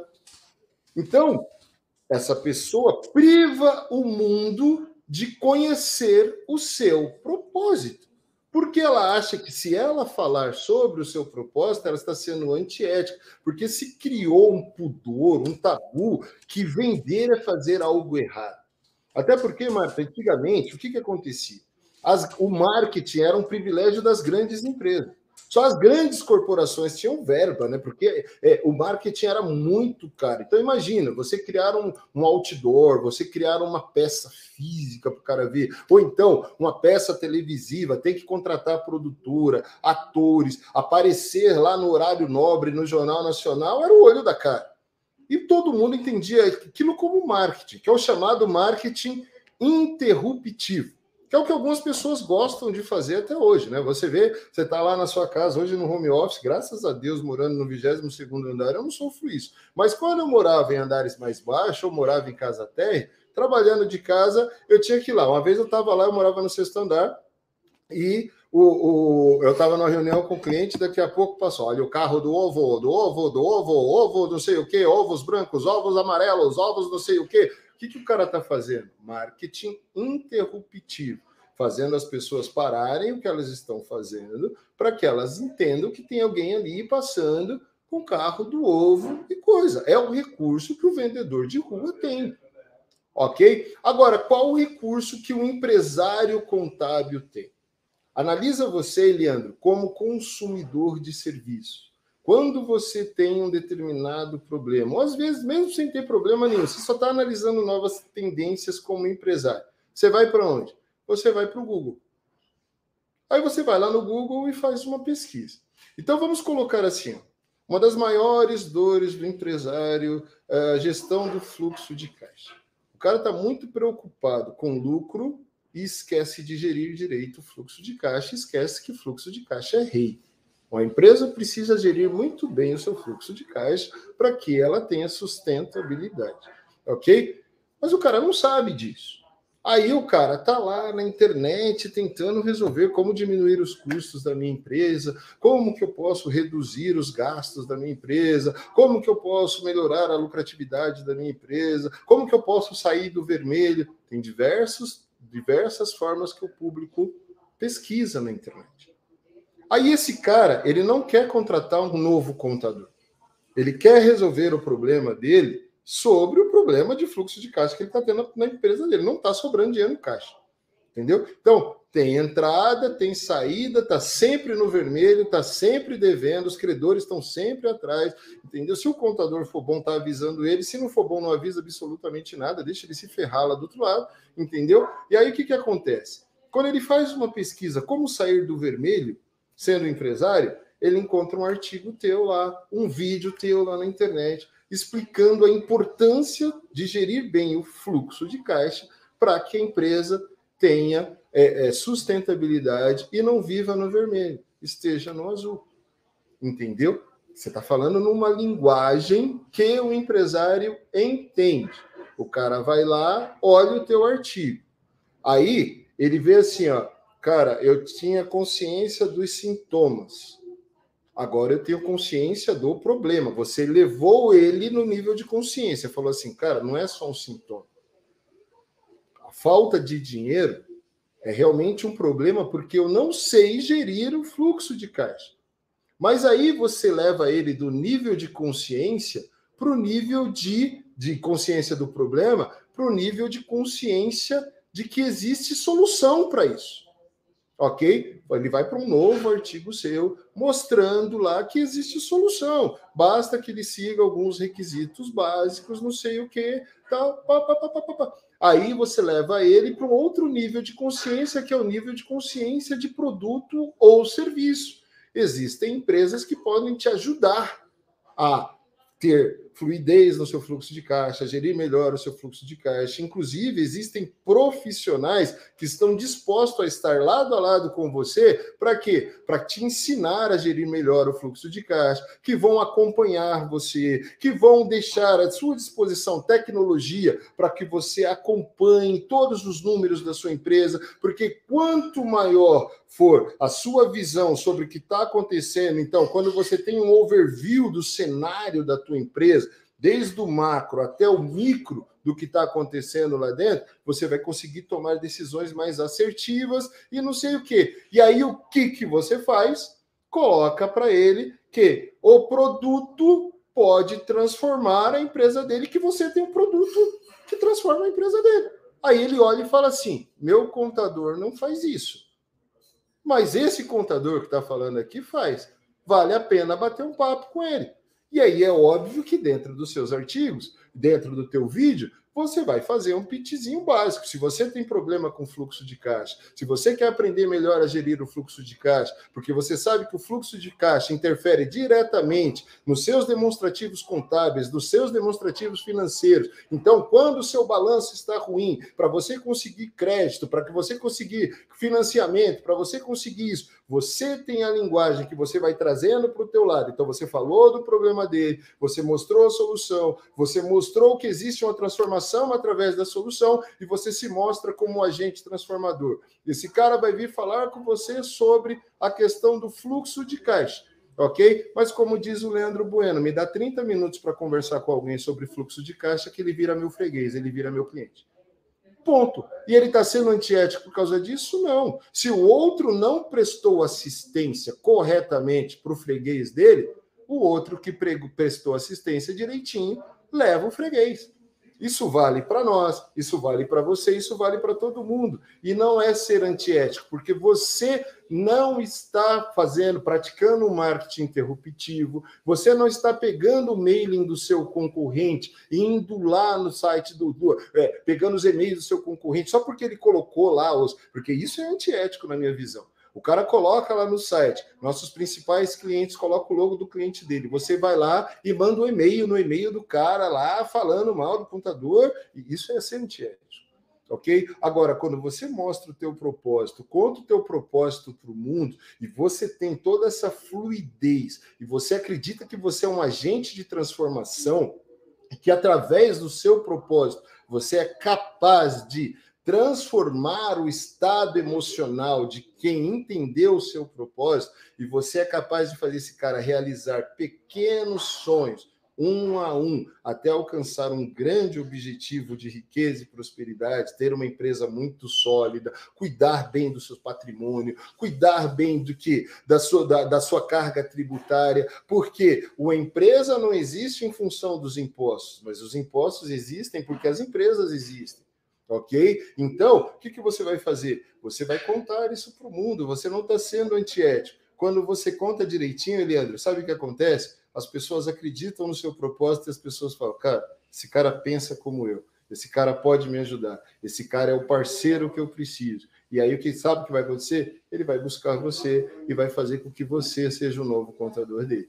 E você não foi antiético de forma alguma ser antiético é sair e falar assim: ó, se o seu contador é um mau contador, se ele não faz isso por você, se ele não faz aquilo por você, você vai, pode vir que eu vou fazer. Agora vai olhar lá dentro. Geralmente quem faz isso tem pelo menos uns 20 clientes com 5 anos de contabilidade atrasada lá dentro, mas ele fala que é melhor que o outro. Complexo. É isso né? aí, Alex. É bem complexo, né? E você estava falando nisso, estava aqui pensando, né? É, as pessoas às vezes querem sair e vender com tudo, e como o Alex explicou aqui, não é assim que funciona, né? Eu quero que vocês pensem numa coisa, gente. Pensa no funil. Pensou? Pensa no funil. Como que o funil ele é? Ele começa com a boca bem grande, né? Aqui, e aí ele vai descendo. E aí o que, que você tem que fazer? Você tem que fazer esse relacionamento e trazer essa pessoa para dentro desse funil e começar também a nutrir ela com conteúdo. A Rosa até tá falando ali que ela começou a fazer lives, tal, tava falando antes de começar aqui o seguinte, que o Fabrício da Faz Group, o Fabrício Salvaterra, não sei se a pessoa conhece ele, ele, ele hoje mandou uma mensagem para nós, gente, falando assim que um, um laboratório com 16 unidades encontrou ele através das lives que ele faz. É cansativo? É super cansativo, mas é conteúdo. E aí, detalhe: se você na sua live você tem lá um link para a pessoa deixar o e-mail, você tem que nutrir, você tem que encher o seu funil. Quanto mais você encher seu funil, mais chance de se relacionar você tem com a pessoa. Então, assim, isso não é antiético. O cara tem lá um outro contador, que o Alex falou, quem não presta assistência perde para concorrência, né? Então, você tem que fazer um trabalho. Mas, assim, é fácil, gente. Para você ter uma ideia, o Fabrício às vezes fazia live com 15, 20 pessoas, e olha lá. Aí um, um, um colega do meio ligou para ele e falou assim: Meu, como você é trouxa? Falou bem assim, como você é trouxa, fica aí fazendo live para 15, 20 pessoas. Aí eu assim, meu, como assim? Para você entender, aqui não é a quantidade, é a qualidade das pessoas que vocês colocam para ouvir o teu conteúdo, para sabe, para entender aquilo que você quer entregar. Então, gente, é vocês têm que ter essa habilidade, você tem que ter muito essa habilidade para você conseguir avançar e crescer a sua empresa. Aí, Alex, olha só, a quer ver, ó? É, a Helena falou que tem que sair do escritório, a ética, a ética profissional do a, o Ricardo falou, né? A ética profissional do contabilista, é do profissional contabilista, né? Quais, quais as competências de um contador, né? O Ricardo está perguntando aqui. O Tasso falou assim: preciso melhorar em mim essa soft skill. Alex, o Tasso, o Alex sabe mais de contabilidade que muito contador. Gente, é assim, ó, isso, isso é uma coisa que É muito importante falar, olha que legal. Ele falou assim: o Alex parece que sabe mais de contabilidade que muito contador. Isso é marketing, tá, gente? Isso é uma dica de ouro para que eu vou dar para vocês. Vale mais de um milhão de dólares. Quando você mostra para o seu potencial cliente que você entende da dor dele mais do que ele, você realmente se posiciona como autoridade para ele e ele confia em você. Ok? Você se posiciona como médico das empresas. Então, existe o médico da pessoa física, existe o médico da pessoa jurídica, que é o contador. Não é isso? Médico, Marta, ele não para no diagnóstico. Então, não adianta eu fazer um onboarding bem feito de uma empresa, entendeu? Mostrar o exis dela, o cenário atual, só para ganhar o cara. Eu faço um baita de onboarding, depois eu paro de me relacionar e não mostro para as pessoas as ferramentas que elas podem utilizar para que elas possam melhorar. E assim, quando eu chego no médico, eu conto para ele sintomas. Ele faz um diagnóstico e identifica lá, por exemplo, ó, dor de cabeça, dor de cabeça, dor de cabeça, dor de cabeça, não sei, tá cada vez a tela do computador tá mais embaçada, tá ruim, tá ruim. Fui ao médico. O médico, e a gente precisa refazer os exames dessa vista aí, porque eu sei que você é transplantado, tal. Vamos ver o que está acontecendo. Aí vem o diagnóstico lá. Alex, infelizmente, a córnea, talvez por causa da Covid que você teve, o tratamento muito pesado, tal, não sei o quê, muita gente transplantada teve o problema de que, como combateu qualquer corpo estranho que tinha no corpo por causa da infecção da Covid, a córnea é um corpo estranho ou o órgão transplantado é um corpo estranho. Como talvez você não, tem, não tenha dito para os médicos que você era transplantado tal, porque você foi internado no hospital e não, não constava isso no seu prontuário, o que, que acontece? Você tomou uma dose de remédio muito forte, curou a Covid, curou coisas, mas deixou algumas sequelas. Uma delas foi diminuiu a quantidade de células vivas na sua córnea transplantada de quase 2 mil para menos de 400 ou 500, que é menos de 500, né? Aí isso faz com que você tenha uma córnea praticamente morta. Diagnóstico feito. O que, que a gente vai precisar fazer? Por enquanto, a gente vai tentar salvar a sua córnea através de uma lente. Aí falou de uma lente totalmente especial, que custa caro para caramba, e não sei o que tal. Só que existe o risco de você colocar a lente e ela acelerar o processo de morte das células. Você topa o tratamento? Eu quero enxergar, é óbvio que eu topo. Fui lá, comprei a lente. O que, que aconteceu? Exatamente o que o médico falou acelerou o processo de morte das células. Hoje eu não consigo usar a lente, eu não posso devolver, porque ela é feita exclusivamente para o formato do meu globo ocular, ok? E tá aí 6 mil reais, que foi, ficou aí, não vou usar mais, e depois que eu fizer o transplante eu não vou, e agora provavelmente no final do mês eu faço o transplante de córnea. Ok? Então o médico fez o exame, fez o diagnóstico, indicou o tratamento, e continuo o tratamento. Depois que eu fizer o transplante, eu vou continuar fazendo todo o tratamento para cicatrização, para que não haja rejeição, para que coisa. Ah, e tem mais um problema, Alex, tem uma catarata aí no teu olho que a gente já vai aproveitar e fazer os dois, as duas cirurgias ao mesmo tempo. Então, ó, cara, tem um risco de 80% de você perder a visão, mas você tem o outro olho, né? Eu falei, não, tem a chance de eu melhorar em 20% da minha visão, tem 20% de chance de eu melhorar, é nisso que eu me apego, vamos para cima, doutora, vamos embora, e, e é, é, sempre olhando o positivo e não o negativo. Tem um pouquinho d'água no copo? Tem, então pode molhar minha boca, vamos embora, entendeu? É assim que funciona a vida. O contador ele precisa entender mais. Isaac, passa para mim diretamente para as hard skills, por favor. Esse conceito que eu trouxe aqui no começo, pessoal, sobre a, a, é, a, o conceito de ser agente de riqueza e prosperidade, e a ciência de riqueza e prosperidade, é exatamente trazido de fontes que é exatamente de quem defende o neopatrimonialismo, tal, que é o Antônio de Sá, o professor Antônio de Sá, tal, e está colocado lá. Depois, se vocês quiserem, eu compartilho com vocês, tá? Para que vocês entendam melhor aí essa questão, porque tenho, tenho certeza, Tássio, assim como você falou, que eu entendo às vezes muito mais de contabilidade do que alguns contadores, Tenho certeza que, assim como no marketing, a gente tem gente que não estuda fundamento, na contabilidade tem gente também que não vai nos fundamentos do, das hard skills. Acho que é só sair da faculdade, só aquele conteúdo que pegou na faculdade consegue fazer voar um escritório de contabilidade. E não é assim que funciona. Tem muitas habilidades técnicas e habilidades interpessoais que precisam. Então, Isaac, vamos para as hard skills, por favor. Passa o próximo slide. Bora, vamos embora, né? Vai para direto para hard skills. Exemplos de hard skills do contador. Então vamos lá. Proficiência na aplicação dos princípios de contabilidade. Eu acredito que todos vocês têm isso, né, gente? Isso é básico. Proficiência no uso dos programas de software de contabilidade. Aí eu já tenho alguma dúvida que algumas pessoas têm certas dificuldades em entender softwares. Mas se você procurar a empresa que te vendeu, ela vai te ajudar, tá? É hábil para preparar e interpretar demonstrações financeiras e outros relatórios, desenvolver métodos eficientes de relatórios financeiros e planejar e implementar controles contábeis.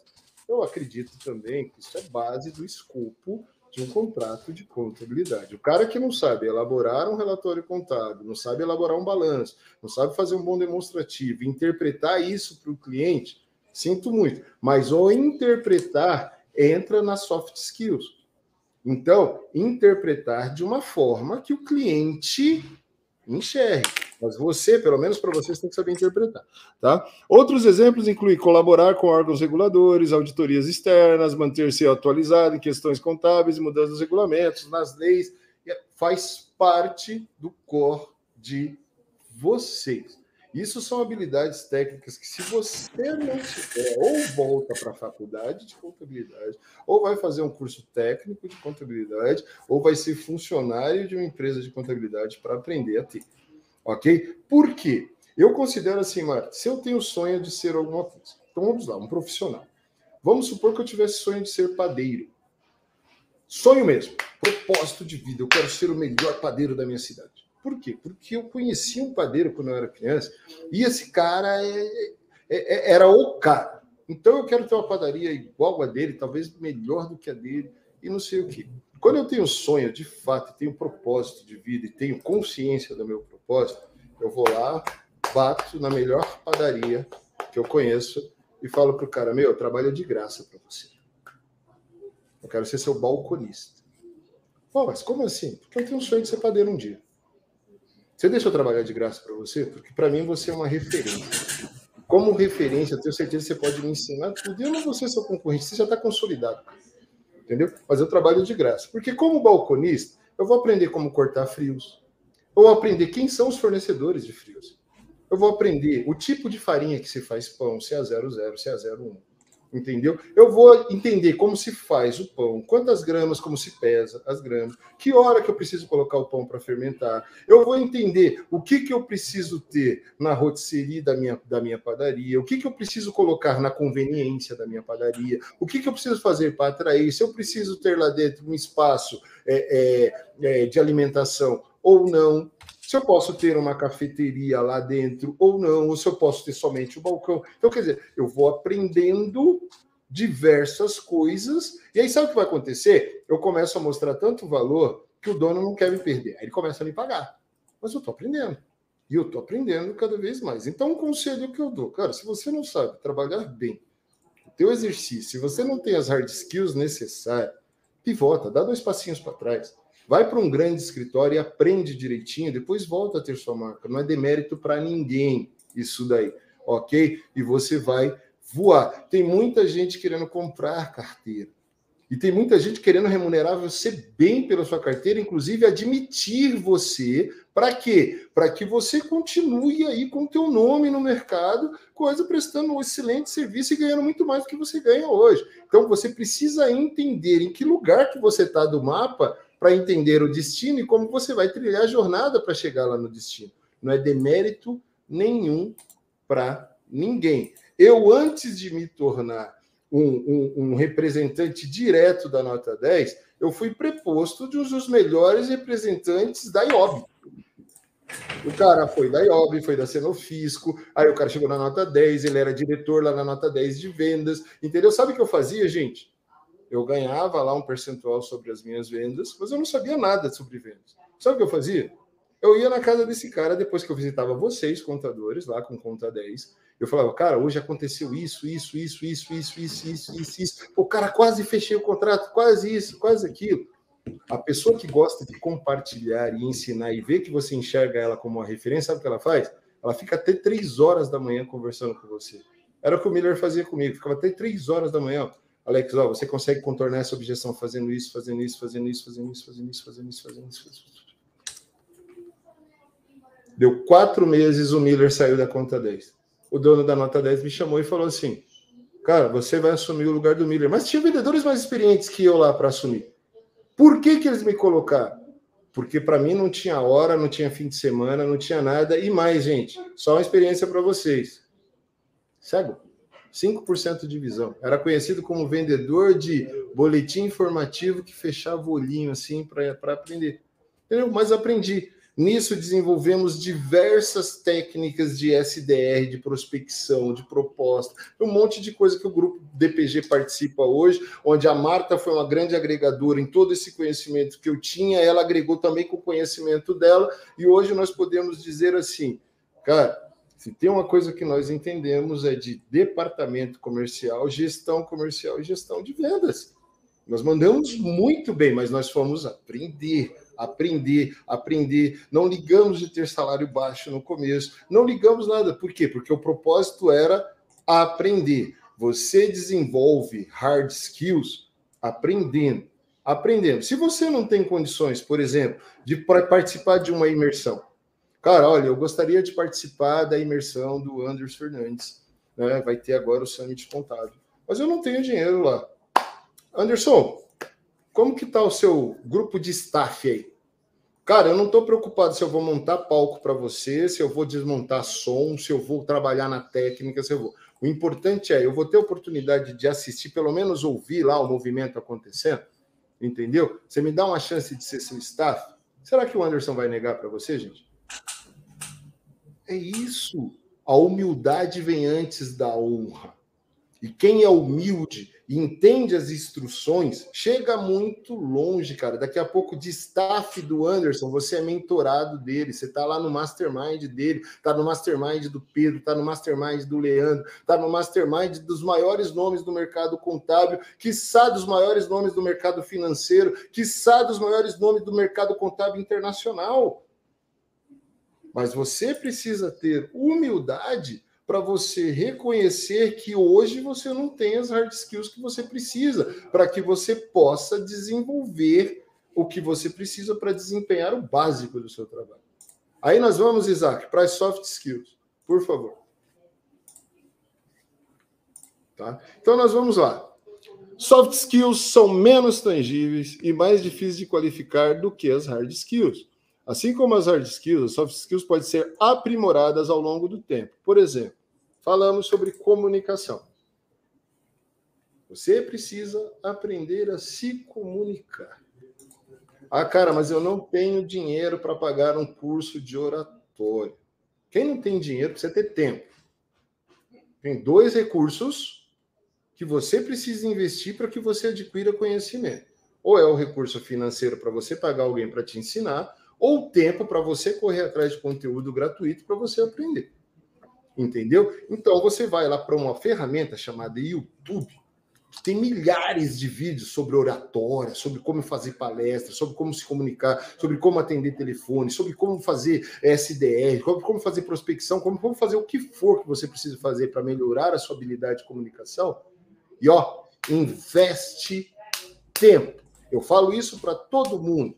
Cara, sai do Netflix, para de achar que você merece. Se você estiver no Netflix, esteja lá assistindo alguma coisa que faz sentido para você crescer o seu negócio, as suas habilidades, as suas soft skills. Você precisa entender, como empresário, que toda decisão que você toma, ela é econômica. Aí você fala, pô, Alex, tudo é para eu ganhar dinheiro? Cara, tempo é dinheiro.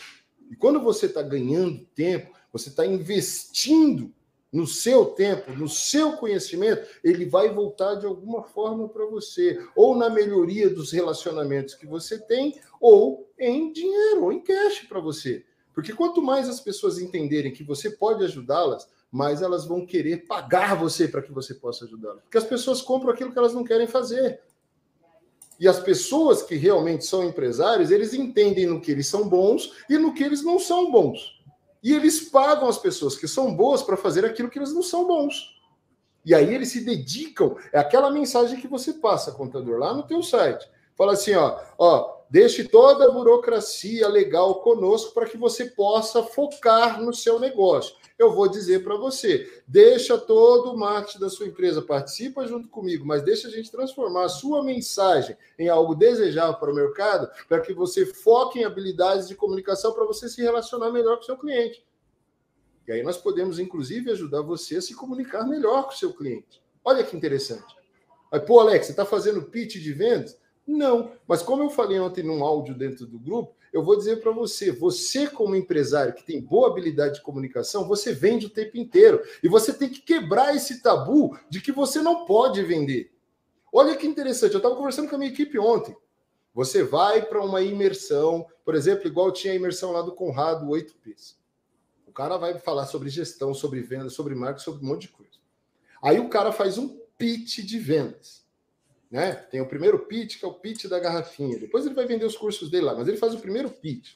Ao invés de você se focar na técnica que o cara está usando para fazer o pitch e adaptar para o seu negócio e falar, cara, se eu fizer isso na hora que eu estiver me comunicando, olha que interessante, como que eu posso vender o meu serviço? Eu tenho uma mentalidade fixa, sabe? O burro empacado que eu começo a reclamar, pô, eu vim aqui para aprender, mas esse cara, em vez de me ensinar, tá fazendo pitch de pô, o cara tá te ensinando a fazer pitch, meu.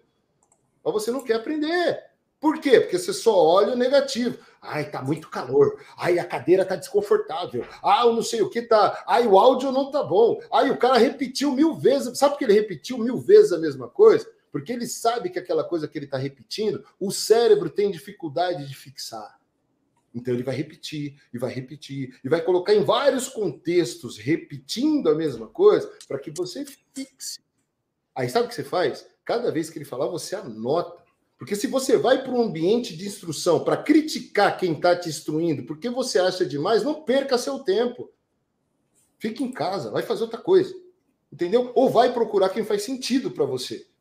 Agora, vou lá no, no Summit, Aí saio criticando todos os palestrantes que estão lá. Vou lá na imersão SDA, saio criticando o cara que está lá ensinando os segredos da audiência. Vou lá falar, participar da live da Marta falando sobre vendas. Vou criticar a Marta porque eu acho que ela não sabe nada sobre vendas. Aí eu pergunto para você, me mostre seus números, e aí a gente compara com os números da Marta e eu comprovo para você se ela sabe vender mais do que você ou não.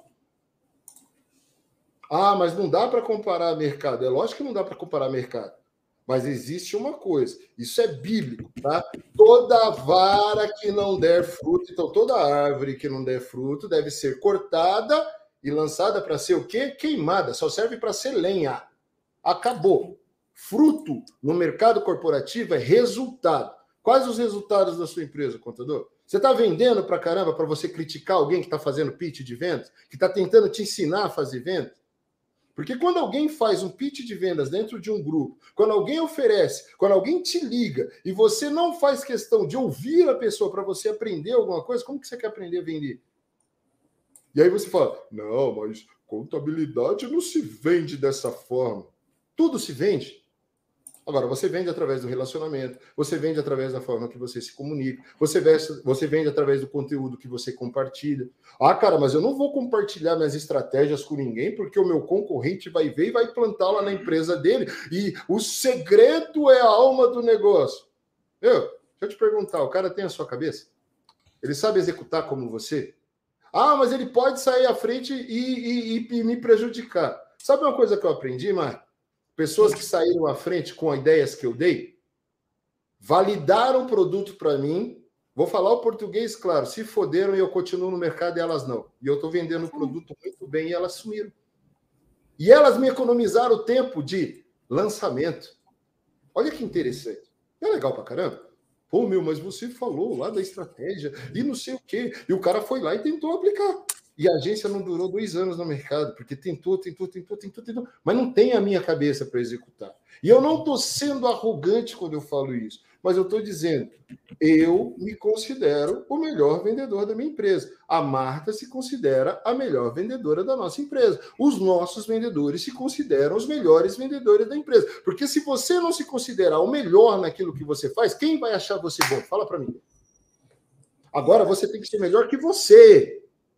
Eu sou o melhor vendedor que eu a cada dia. Eu sou melhor estrategista de marketing que eu a cada dia. Eu não quero ser melhor que o Anderson Hernandes. Eu não quero ser melhor que o Pedro Nery. Eu não quero ser melhor que o Anderson Bueno. Ou que o, que o, que o Leandro Bueno.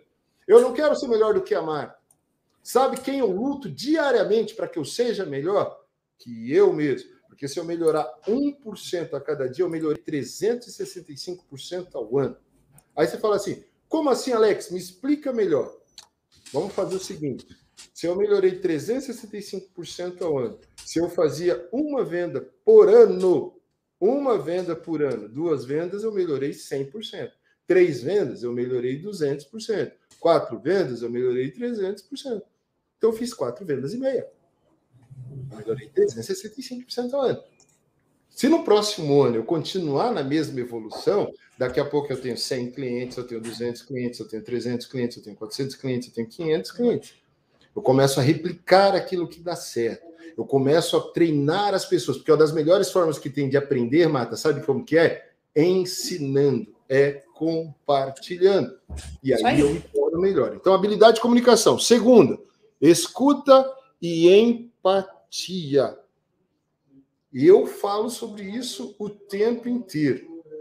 Sabe que eu vendo bem? Porque eu te ouço. Pô, Alex, mas você fala pra caramba na live, mas presta atenção durante uma venda. Eu te ouço. Quem já foi atendido por mim sabe que eu ouço, porque eu gero resultado. Então eu ouço. A Marta ouve, ela gera resultado. Como que está a sua escuta, contador, em relação ao teu cliente? Ou você se acha melhor do que ele? Porque você não vende colocando nada novo na cabeça de ninguém. Você vende ativando algo que tem lá dentro. Ah, cara, o cara estava inconsciente do problema, eu tornei ele consciente do problema. Foi o que eu falei para o Eliandro para não ser antiético. Cara, ativa um problema lá dentro dele. Vamos pensar lá na, na, na, na estrutura da, da, da, da pastor, né? Da pastor. PPP, problemas, pessoas e dor. P em inglês é dor, ok? Então, eu atraio pessoas, falo sobre um problema com essa pessoa e transformo esse problema numa dor. A pessoa começou a sentir incômodo, ficou incomodada. O que, que eu faço? Começo a gerar conteúdo para amplificar a dor. Agora que eu fiz você sentir dor, agora eu vou tornar sua dor insuportável. Porque todo mundo que tem uma dor insuportável se movimenta para resolver a dor. Simples assim. Ok? Aí eu mostro que existe uma solução para a dor. Eu vou lá e mostro a solução para a dor. Mas para eu entender ou para eu ativar a dor em você, eu preciso conhecer você, preciso conhecer o mercado, eu preciso ouvir o mercado, eu preciso fazer perguntas para o mercado, eu preciso fazer pesquisas no mercado. E aí o que, que acontece? Eu entendo você. Por isso que o Tássio falou: pô, Alex parece que conhece mais contabilidade que muito contador. Porque, Tássio, eu ouço contadores todos os dias. E, cara, tem dia que eu fico três horas. Ontem eu estava dentro da academia, um cliente me ligou, eu estava fazendo exercício, uma hora com ele, fonezinho aqui, ao invés de estar ouvindo, eu estava ouvindo um, um resumo cast, ok? Mas ao invés de estar ouvindo o resumo cast do livro, quando o cliente me ligou, eu passei a ouvir o cliente, eu fiquei uma hora fazendo exercício, conversando com o cliente, resolvi a questão dele, ele ficou super satisfeito com o que eu resolvi para ele, entendeu? Mas por quê? Porque eu o ouvi. Ele queria desabafar, ele desabafou, ele falou. Depois nós entramos num assunto de interesse dele. E aí nós começamos a conversar com um assunto que não tinha nada a ver com negócios, absolutamente nada a ver com negócio. Mas nós fomos para ele, vamos, vamos conduzindo para onde o cliente quer ir, deixa o cliente ir. Aí o que, que você faz? Depois você traz o cliente de volta usando as metáforas daquilo que ele levou você dentro do mapa dele. Sabe o que você está fazendo? Você está modelando ele. E a partir do momento que você modela alguém, você consegue entender, inclusive, o que está no subconsciente da pessoa. Isso é PNL pura. E aí, sabe o que você faz? você faz perguntas certas, porque quem faz perguntas certas vende. Quando você faz a pergunta certa, o cara te dá a resposta certa. E a resposta certa nem sempre é aquilo que ele acha que era o problema dele. Se você fizer a pergunta da maneira correta, expandindo a necessidade desse cara, ele vai olhar e falar: pô, não era bem isso que eu estava pensando, não. O problema é bem maior do que eu imaginava. E sabe o que vai acontecer? A hora que você for apresentar a sua solução para ele, ele vai falar assim: meu, eu, você entendeu perfeitamente o que eu quero. Sabe por quê? Porque você trabalhou o porquê dele, não o seu. Então, eu falo para os clientes aqui quando eu vou fazer um site para eles. Falo, cara, evita esses jargões lá, para de ser direto demais, fala da dor do cara, o que, que você resolve? Não fala de você, porque não se trata de você, se trata do outro. Empatia é você se colocar no lugar do outro e sentir a alegria do outro, a dor do outro, a tristeza do outro, como o outro se sente em relação ao que está acontecendo com ele. Não é como você quer ser tratado como as pessoas gostam. Porque o jeito que você gosta tem gente que acostumou a apanhar, vira até sadomasoquista. Então, se não tomar uma porrada, não gosta do jeito de ser tratado. Aí você, vamos supor que você é a pessoa que gosta de apanhar. Aí você imagina que o outro também gosta de apanhar. Você vai bater no outro. É que sabe o que vai acontecer? Você vai perder o cliente.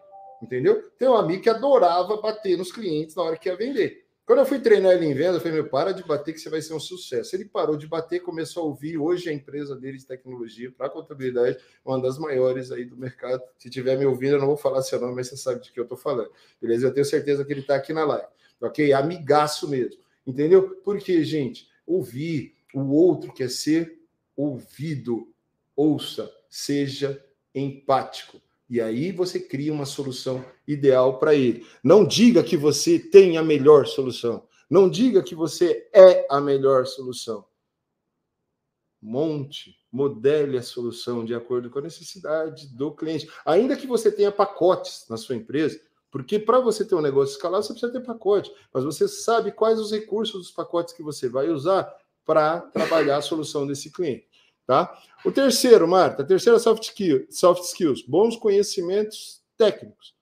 Aí você fala assim, pô, Alex, mas conhecimento técnico não é hard skills? Por que, que você está falando em habilidades interpessoais, conhecimento técnico? Porque conhecimento técnico pode ser transmitido de várias maneiras. Vamos usar Jesus Cristo de novo como exemplo aqui?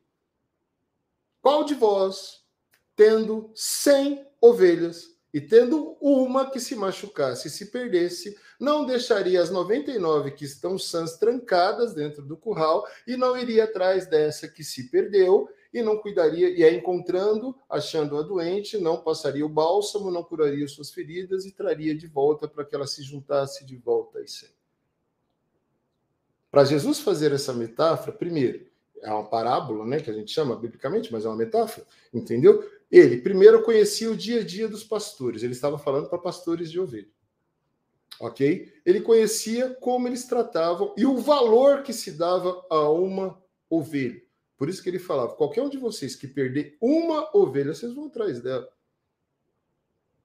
Conhecimento técnico do dia a dia, do mapa do pastor, do que é importante para o pastor, para transmitir a mensagem que ele queria transmitir que é eu vim para os que eram que é, é, da casa de meu pai que me rejeitaram, aqueles que acham que já estão salvos, aqueles que acham por ter conhecimento da Torá, por ter conhecimento de toda a lei que Moisés escreveu, tal, não precisa aprender mais nada e só está dando chibatada naquele que se perdeu. Mas eu vim para aquele que se havia se perdido, porque todos merecem a graça, não somente aquele que acha que se salva pelas suas próprias obras. Entendeu? Ele passa a mensagem que chega até nós até hoje. Contador, como que você pode, através do seu conhecimento técnico, criar uma narrativa para que o cara cuide melhor do fluxo de caixa da empresa dele? Para que o cara cuide melhor dos dados contábeis da empresa dele? Para que o cara possa. Que tipo de história? Porque, ó, quanto mais você ler coisas fora da sua área, maior será a sua retórica para criar histórias e para criar histórias dentro do contexto daquilo que você faz. Já teve gente que falou: Nossa, Alex, você adora usar a Bíblia para trazer para contexto aqui. É exatamente isso, eu uso mesmo, porque, cara, o maior livro de marketing que existe é a Bíblia.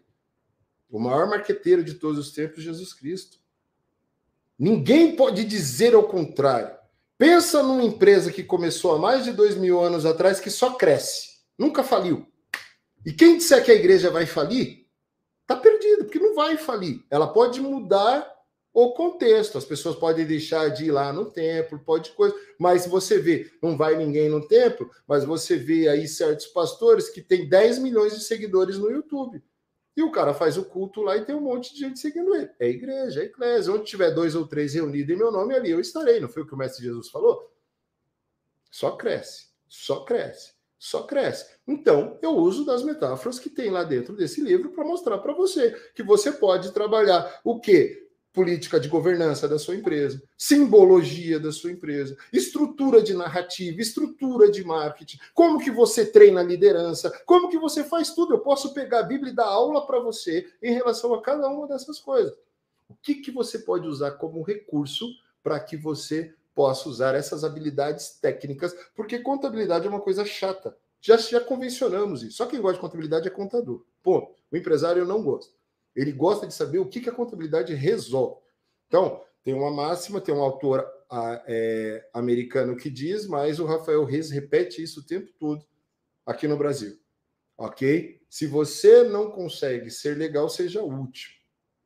E ó, e eu tô vendo essa máxima ser quebrada na contabilidade, porque eu vejo alguns contadores falando de contabilidade de forma tão legal, entendeu? Que faz com que a gente sinta vontade de seguir Sinta vontade. De... Tem cara fazendo stand-up de contabilidade, ganhando cliente pra caramba, e os outros criticando. Ah, meu, contabilidade não é piada para você fazer piada. E o cara tá lá, ó. 10 mil seguidores, 20 mil seguidores, 30 mil seguidores, 40 mil seguidores. Ah, mas a maioria é contador. Tem um monte de empresário que adora ouvir o cara falar. A empresa do cara só cresce. Só cresce. E é isso, contador, que você precisa entender. Cara, encontra a sua autenticidade Crie a sua autoralidade para que você se torne uma autoridade para a sua audiência. Todo mundo tem audiência. Agora, você precisa passar a sua mensagem para o mundo. Mas, Alex, eu sou técnico demais. Tecnicamente, você pode ser interessante. Basta que você crie alguma coisa ou que você procure e fale assim: já que eu quero ser totalmente técnico, tem um monte de empresário que é técnico, que é analítico, que é coisa. Fale na linguagem desses caras que você vai conseguir atrair, tá? Colaboração e liderança. Marta, quem hoje, qualquer profissional, qualquer empresário que não quer colaborar e não é um líder, entendeu? Tá fadado ao quê? A quebrar. Se o cara é um autocrata, um cara é um ditador, o cara não colabora com ninguém, o cara não recebe ninguém no escritório dele, o cara não quer compartilhar conteúdo, não quer falar de, de, de, de é, estratégias, não quer falar nada, vai para os eventos, fica no canto lá, só quer sugar, sugar, sugar e não compartilha absolutamente nada. Desculpa, amigão, você está fora do mercado em pouco tempo, você eu, eu tenho a obrigação de falar a verdade. Você pode até ter dinheiro para sustentar um negócio, mas sem relacionamento, uma hora seu negócio acaba. E sabe o que vai acontecer? Você só vai ter dinheiro e mais nada. Agora, quando você é colaborativo, você cria relacionamentos. Então, é o conceito de networking. Seja interessante, não interesseiro. E a gente vê muita gente sendo interesseira e não interessante. Entendeu? Quando você for para os lugares, ouça as pessoas. Depois compartilhe com aquilo que você tem de bom para compartilhar. Se as pessoas querem te ouvir, fale. Se as pessoas querem falar, ouça. Faça a troca. Entendeu? E você vai aprendendo isso, você vai aprendendo, ó, cirurgicamente a dosar quando você fala, quando você ouve, quando você fala, quando você ouve, quando você fala, você vai criando é, é, é, relacionamentos, você vai colaborando. Colabore com a sua equipe, colabore com os seus clientes, entendeu? Trate bem a todos. E aí, quando as pessoas entenderem que você é uma autoridade, você se torna um líder do pensamento. E aí as pessoas se inspiram em você. Ô Alex, deixa eu falar uma coisa para você. Se inspiram pela liderança e etc. Fala aí, Marcos. Tem um babaca xingando a gente ali no chat, o Sérgio Gonzalez Sérgio, se você está aqui para xingar a gente. Está xingando é, por quê? É, tô falando, ele tá falando umas coisas assim, coisa com coisa. Realmente o Messias de Roma é feito de mentiras, descaradamente incabíveis e totalmente feita para ganhar dinheiro. Vocês têm razão, o Messias de Roma é dinheiro, na certeza vocês são uns hipócrita puro. Então, assim, é, Sérgio, ele que... precisa provar. E aí eu vou dizer um negócio para você, Sérgio. Tá gravado, tá coisa, é fácil identificar o seu IP. E se você acha que a internet é terra de ninguém, que você pode sair xingando os outros, porque aqui ninguém tratou Vaza! Ninguém Sérgio, não, vaza daqui. Não, não, não. Não vou falar, não, vou falar não, sério. Tá aqui, ele, tá aqui para xingar? É fácil identificar e existe ó, justiça digital para encontrar você, queridão. Você vai ter que mostrar onde está a mentira, onde está o Messias de honra e onde está só o comércio, porque você deve ser alguém que está precisando vender, você deve estar precisando é. aprender. Você Deixa deve ser daquelas pessoas que aprenderam apanhando, por isso você deve estar batendo nos outros. Mas se você quiser conversar, você tem um problema pessoal comigo, ou com a Marta, ou com a DPG, nos chama que a gente resolve. Entendeu? É... Agora, vir publicamente xingar, cara, olha isso, olha o seu nível. Se é esse o nível de gente que você se relaciona, eu não me relaciono, entendeu? Mas continua aí na live, quem sabe você apresenta. Eu não vou falar igual a Marta falou, não vaza, não. Não, fica enchendo o saco aqui. Continua aqui, cara. Continua aqui, cara. Isso mostra para você que eu sou interessante. Prova aí que Jesus existe. Manda esse cara se lascar. Marta, presta atenção numa coisa. Não, então a gente que entra xingar os outros aqui. Presta atenção, não é pessoal, não tem a ver comigo. A raiva está dentro dele. Ah. Marta, está dentro dele. Quando a gente interrompe um conteúdo desse que a maioria está gostando, porque alguém chegou lá para desrespeitar, a gente para para dar atenção para alguém que queria chamar atenção e conseguiu. Para, deixa o cara falar o que ele quiser. Nós vivemos num país democrático, depois nós descobrimos quem é e tomamos as medidas cabíveis. Ponto. Isso é simples. Ó, se ele é um contador, ele sabe juridicamente o que pode acontecer com ele. Eu estou em paz, entendeu? E assim, eu aprendi, Marta, que quando alguém agride alguém, a raiva está dentro dele. É aquela coisa. É, não fui eu que provoquei nada nele. É ele mesmo que tem raiva do mundo, ele mesmo que precisa de tratamento e curar as feridas internas dele. Mas eu vou dizer uma coisa para você, Sérgio. O Messias de Roma que você está dizendo que é mentiroso, te ama e quer salvar a tua vida. E o dia que você tiver um encontro real com Deus, sabe o que vai acontecer com você? Você vai mudar a sua perspectiva. E aí o mundo vai mudar para você. As suas emoções irão mudar. Você irá parar de ter ódio do mundo e passará a ter amor pelas pessoas. Sabe por quê? Porque um dia alguém te amou, cara. E as pessoas te amam. E eu vou dizer para você, eu te amo. A Marta te ama, apesar de ela ter ficado brava com você, ela te ama. Nós amamos você. E eu vou dizer para você: você é bem-vindo aqui xingando ou falando bem. Todo mundo pode entrar aqui. Eu não quero pessoa só falando bem. Pode entrar e falar mal, pode xingar, pode fazer o que você quiser. Agora entenda: internet não é terra sem lei. Qualquer acusação que você fizer, você vai ter que provar. E aí, a hora de provar, o buraco ele desce um pouquinho. Porque eu falei para você, desde o começo da live, a lei da semeadura ela é implacável, velho. Ela é implacável. E a justiça, ela é cega, ela vale para todo mundo. Beleza? Vamos continuar, Mário. Deixa Vamos, já deu 6 e 3, finaliza aí, deixa ele ficar chamando a gente, você de mentiroso. Não, deixa, tá? deixa ele, ele. Xingar, deixa ele xingar. Aí, não tem o que fazer. Eu vou dizer para você, Jesus te ama, cara. Continua xingando é. aí, beleza? Ó, vamos lá, Marta. Isso prova ó, que ele não é colaborativo e ele não tem liderança. Por não é. conseguir liderar as próprias emoções, ele é dominado. Ó, virou um bom exemplo. Quem é dominado pelas próprias emoções faz esse tipo de bobagem. Entendeu? Não tem autocontrole, não tem autoconhecimento. É o tipo do cara que, se trombar alguém ali no trânsito, é capaz de matar a pessoa e vai para cadeia e acaba com a vida. Entendeu? Porque, meu, louco para mim é quem come cocô e rasga dinheiro. Eu tenho certeza que esse Sérgio ele não come cocô e não rasga dinheiro. Então ele sabe bem o que ele está fazendo. Entendeu? Só que assim, ele é dominado pelas emoções. E pessoas dominadas pela emoção precisam de tratamento. Elas não são líderes porque líderes governam. Líderes, eles têm autocontrole, têm autodomínio e resolvem as coisas como tem que ser resolvido, com quem precisa ser resolvido. Se eu falei alguma coisa que fez com que gerasse esse ódio dentro dele, significa que ele tem uma ferida gigantesca. Eu só coloquei o dedo, mais nada. Entendeu? Então, Sérgio, cuida das suas feridas. Ó, tem meus contatos aqui, meu telefone. Se quiser falar comigo pessoalmente, A gente conversa de boa, cara. Garanto para você que eu não vou te agredir, a não ser que você me agrida fisicamente. Falar, você pode falar o que você quiser. Fisicamente, fiz 10 anos de MMA, a gente faz um rola. Eu tô louco para fazer um rola com alguém. Não tem problema também com isso, não. Life, vamos focar no conteúdo. Jesus mandou eu amar todo mundo, mas não falou que eu preciso gostar de todo mundo também, não. Eu dou a outra face, olho para o céu e falo é, assim: essa porrada vai ter que ser muito forte. Que eu vou olhar para o céu e falar assim: Deus, já fiz a minha parte, agora eu vou eu falar com você, agora eu vou fazer a minha parte com ele. Entendeu? Aí eu vou quebrar no meio. Vamos lá. A terceira coisa, a, a quinta coisa, Marta, criatividade. Uma das soft skills que o contador precisa ter é criatividade, o que prova que esse Sérgio talvez ache que criatividade é agredir os outros publicamente para chamar atenção para ele.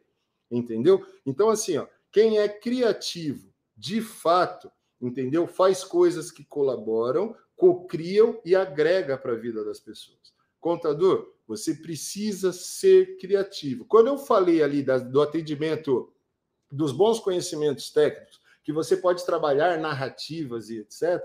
O que, que você pode fazer? Trabalhar a sua criatividade exatamente para quê? Para que você crie essas narrativas. Habilidades de comunicação, elas são escritas, elas são, elas são é, faladas, elas são verbais e etc. E você pode escrever a sua narrativa e depois você falar.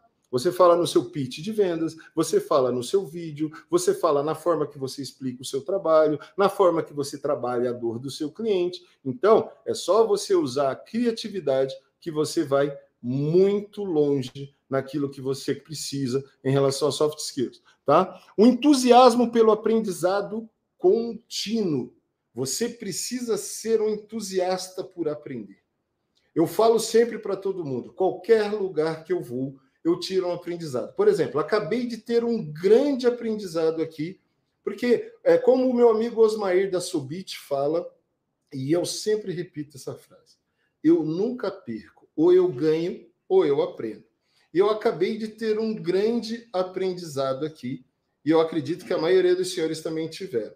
Por exemplo, vergonha alheia entrar publicamente para xingar alguém. Né? Porque não sou eu que estou passando vergonha. É ele, porque depois quem tem que se olhar no espelho e falar, ai, pelo menos eu xinguei aquele cara, não me afetou em absolutamente nada. É um grande aprendizado isso, gente. É um grande aprendizado isso. Agora, frase do meu velho pai, que eu sempre falei para vocês, entendeu? Se eu tivesse medo de cagar, eu não comia. E passarinho que come pedra precisa saber o cu que tem. Então, ó, eu não tenho medo de cagar, por isso eu como. Eu sei o cu que eu tenho, por isso eu como pedra. Então, por isso que eu dou, ó, só sofre crítica, julgamento, xingamento quem dá a cara para bater. Eu tenho coragem de vir gerar conteúdo e dar minha cara para bater. Agora, vocês conhecem a cara desse Sérgio? Ele tem coragem de entrar numa live comigo pessoalmente? Sérgio, desafio você. Entra numa live comigo pessoalmente. Mostra o seu rosto e xinga pessoalmente falando.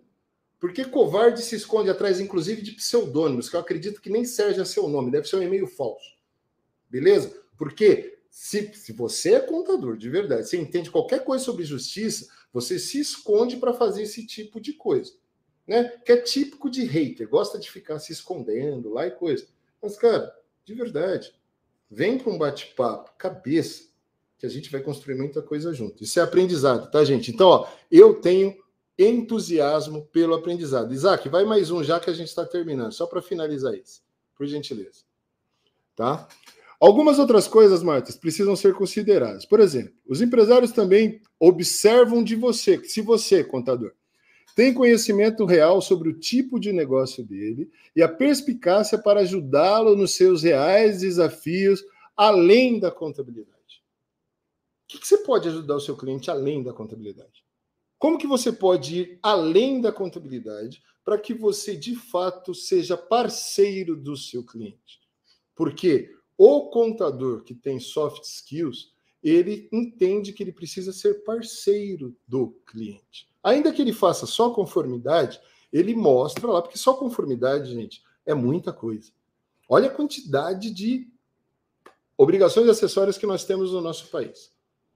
Se você entrega tudo em dia, eu sempre falo isso aqui, se você entrega tudo em dia e você cumpre com as suas obrigações e mitiga ao máximo o risco do seu cliente em ser autuado por qualquer informação errada, você é um baita de profissional que tem hard skills extraordinárias, está gerando um valor extraordinário para o teu cliente, que é o quê? Segurança. Todo empresário quer ter segurança. Ninguém quer ser surpreendido por uma fiscalização ou por uma notificação que tem uma multa para pagar. Agora, você precisa saber comunicar isso. Aí tem que ter a soft skill para comunicar. Porque senão o cara vai entender que é básico, porque o outro está oferecendo por 100 aquilo que você está oferecendo por mil. Quem é capaz de gerar valor naquilo que faz é você mesmo. Por isso que eu falo, gente, contratou uma agência, contratou um profissional de marketing. A primeira pessoa que você precisa vender é você, porque aí você vai participar do processo. Mas se não der certo com um, você vai contratar outro. E se não der certo com outro, você vai contratar outro. É aquela coisa. Você é homem ou você é mulher? Você separou do seu cônjuge. Você vai virar celibatário só por causa disso? Você não vai querer mais se relacionar com ninguém só por causa disso? Depende de você. Eu não posso impedir um passarinho de pousar na minha cabeça. Agora eu posso impedir ele de fazer ninho. Sim ou não?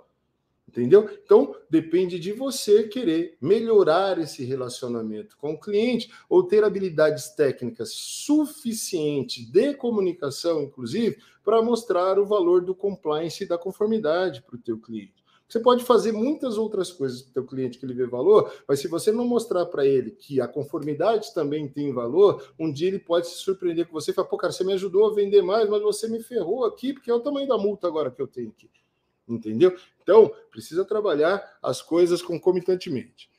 Pode, é, é, ele vai perceber também se você pode planejar e organizar sua rotina. A priorização das demandas é fundamental. E aí, contador, como que você prioriza a sua rotina? Quando o cliente marca com você, você aparece lá na reunião? Quando o cliente liga para você, você tem um espaço na sua agenda para atender o seu cliente? Você pede pelo menos para ele agendar com você, para falar com você? Você prioriza de fato mesmo a sua rotina ou não? Ou você simplesmente é, deixa a vida me levar, vida leva eu. E aí a vida vai te levando pelos caminhos, cara, mas uma hora ela vai te levar para o buraco. E aí? Quem não sabe para onde quer ir, não tem destino, qualquer lugar serve, lembra disso? Priorizar rotina tem a ver com tudo isso, tá? E tem empresários que vai notar que quem prioriza rotina tem cultura. Toda empresa tem uma cultura, organizada ou desorganizada, mas tem uma cultura.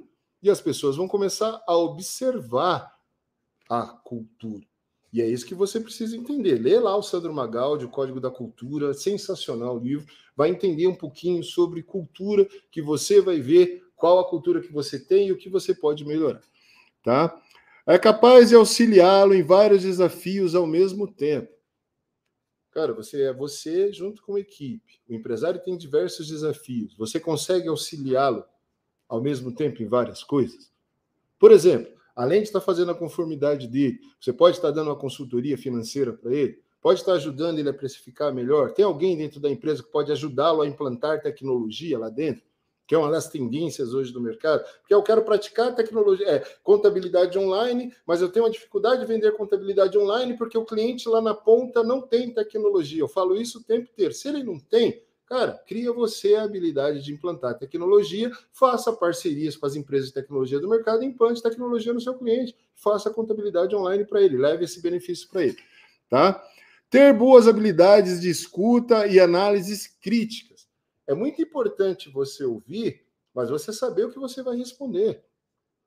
Análise crítica, gente, presta atenção. A palavra crítica, ela não é pejorativa. A palavra crítica só existe. Ai, gente, eu estou dando uma crítica construtiva para você. Não gostei do seu cabelo. Você é cabeleireiro? Você vai ter que me explicar tecnicamente porque você não gostou do meu cabelo. Porque senão é só opinião, é só gosto. Opinião não é crítica. Opinião é opinião. Por isso que existe crítico de cinema. É o cara que é especializado em cinema que faz crítica em cima de cada roteiro de filme, de cada coisa que acontece num filme. Entendeu? Existe críticos de teatro. críticos de gastronomia, críticos de todas as áreas crítica. Para você ter um poder de análise crítica, você precisa conhecer tecnicamente o negócio do seu cliente. Não adianta você dizer que atende um nicho e não conhecer as especificidades daquele nicho. Olha o que o Tássio falou. Parece que o Alex conhece mais de contabilidade do que muito contador. Por quê? Porque eu fui entender o mercado contábil, eu fui fazer curso de contabilidade, eu fui entender como preenche uma declaração acessória. Eu fui, o Fred lá do Auditoria fala, cara, o melhor vendedor que eu tive para vender auditor tributário foi o Alex. Por quê? As pessoas achavam que eu era auditor tributário, porque eu fui estudar auditoria para entender como funcionava a auditoria tributária, principalmente no meio digital, para eu poder vender o produto. Eu não chegava lá falando que a auditoria fazia cruzamento disso, não. Eu pegava os arquivos arquivos, trazia para dentro, conversava com o contador na linguagem que e vendia para ele. Ponto. É simples. Então você precisa ter esse poder de análise crítica, você tem que ter conhecimento, tá? É flexível para resolver problemas por conta própria ou pedir ajuda apropriada quando necessário. Vejam vocês, gente. O Sérgio, que acabou de xingar a gente, ele não é capaz de resolver os problemas por conta própria e nem pedir ajuda quando necessário. Então ele se esconde, vem publicamente e agride alguém. Entendeu? Sérios problemas. O que, que ele precisa fazer? Desenvolver essa soft skill. Cara, eu estou com um problema, eu não consigo resolver por conta própria. Eu vou pedir ajuda para resolver e vou procurar os meios legais para resolver se alguém me prejudicou de alguma forma. Agora, por eu não acreditar que algo funciona, eu agredir alguém significa o quê? Que eu me acho, a minha cosmovisão, a minha visão de mundo é totalmente deturpada e eu vivo dentro da minha janelinha, entendeu? E acho que o mundo funciona da forma que eu acredito que ele funciona. E aí eu me limito nas possibilidades de evolução, de expandir, porque pessoas evoluídas não ficam agredindo as outras assim pela internet, entendeu? Mostra que eu sou involuído. Isso é muito ruim, Sérgio, mas Jesus te ama mesmo assim, tá? É, outra coisa. Só você, é, se você é centralizador ou se prefere um bom trabalho em equipe. Muitas coisas que as empresas estão preferindo hoje, Mário, são pessoas que o que não centralizam em si a responsabilidade, mas têm uma cultura de compartilhamento. É o que a Luísa Trajano fala e acho muito legal essa frase dela. 10 QI 100 funciona muito melhor do que um QI 160. 10 pensamentos diferentes, 10 visões diferentes sobre uma coisa. Constrói algo poderoso. Uma visão. É só analisar os países que têm a política de, da ditadura. Nós temos países vizinhos aqui que têm lá o regime político de ditadura, como Venezuela e alguns outros países. Nós vemos o estado crítico desses países. Por quê? Porque quando você dá poder na mão de uma pessoa só, infelizmente, não se cria cultura. Infelizmente, essa pessoa ela pode se tornar um piradão e sair xingando os outros pela internet, pode impedir as pessoas de ter internet. Pode... Imagina se o Sérgio fosse presidente do Brasil. O que, que aconteceria com o nosso país? Entendeu? Ele falaria assim: ó, falou mal de mim, vai lá matar, manda prender, voltaria a ditadura no país. Por quê? Porque ele não consegue entender que problema se resolve dialogando e com várias cabeças ao mesmo tempo. Né? Quando eu não acredito em algo, eu faço perguntas, perguntas inteligentes para que me convençam. Eu não xingo, entendeu? Pessoas que não acreditam em vendas não servem para ser empresário, porque uma empresa sobrevive de venda. E quando a gente fala sobre venda, gente, é porque vendas curam tudo. Sabe por que o Sérgio está doente? Porque ele não está vendendo. Sérgio, você precisa aprender a vender, fiel. Está precisando aprender a vender. Porque aí você vai ser a pessoa mais bem-humorada. Não vai xingar mais ninguém pela internet. Entendeu? Mas Jesus te ama e está te dando a oportunidade de se aprender a vender, inclusive comigo. Ó, eu te dou um curso de venda sem te cobrar nada, queridão. Faça sua empresa prosperar. Ó, é um compromisso que eu estou fazendo na live aqui contigo. Ó, te dá aula de venda, te dá aula de marketing, fazer o marketing da sua empresa e fazer você prosperar. Sabe para quê? Só para mudar o seu estado emocional. Para ver você não agredir mais ninguém, porque é muito triste ver alguém agredindo alguém desse jeito, certo? Então, vamos mudar isso daí, beleza? Vamos para o próximo, Isaac, por favor. Tá? Hard soft, soft skills. O que tem a ver com agente de riqueza e prosperidade? Marta, a gente precisa terminar o conteúdo. 6 e 20 não é melhor a gente terminar na outra? A gente termina, fica gravada, depois a galera assiste. A, a, então tá bom. A pessoa termina lá. Tá, tem três slides só. Vai lá, Isaac, Vai. próximo. Entendeu? Então, ó, já entendi que preciso ter essas duas habilidades. E agora, Alex? Devido às crescentes expectativas do mercado empreendedor, para que um contador seja agente de riqueza e prosperidade, é importante que ele tenha uma variedade de soft e hard skills.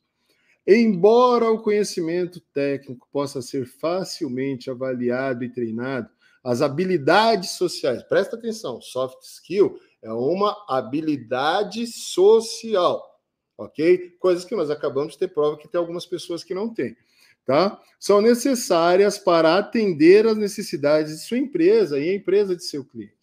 Muitos contadores atuam como consultores estratégicos, colaboram com seus clientes em vários níveis de gestão em suas empresas, porém precisam que o time interno garante entregas de qualidade para que seu trabalho seja validado. Então não adianta, contador, você desenvolver todas as habilidades e não desenvolver essas habilidades no seu time. Aprenda, treine essas habilidades treinando o seu time. Crie uma cultura de treinamento dentro da sua empresa, porque aí vai valer muito a pena, porque você terá pessoas que irão validar toda a sua mensagem, aquela mensagem que você leva para o seu público. Tá? Na atualidade, espera-se que os contadores tornem-se influenciadores nas áreas mais estratégicas de qualquer empresa Comunique-se com as partes interessadas internas e externas e sirvam como parceiros de negócio. Não se espera menos que isso de um contador hoje, Marco. Por isso que eu quis falar sobre hard skills, soft skills.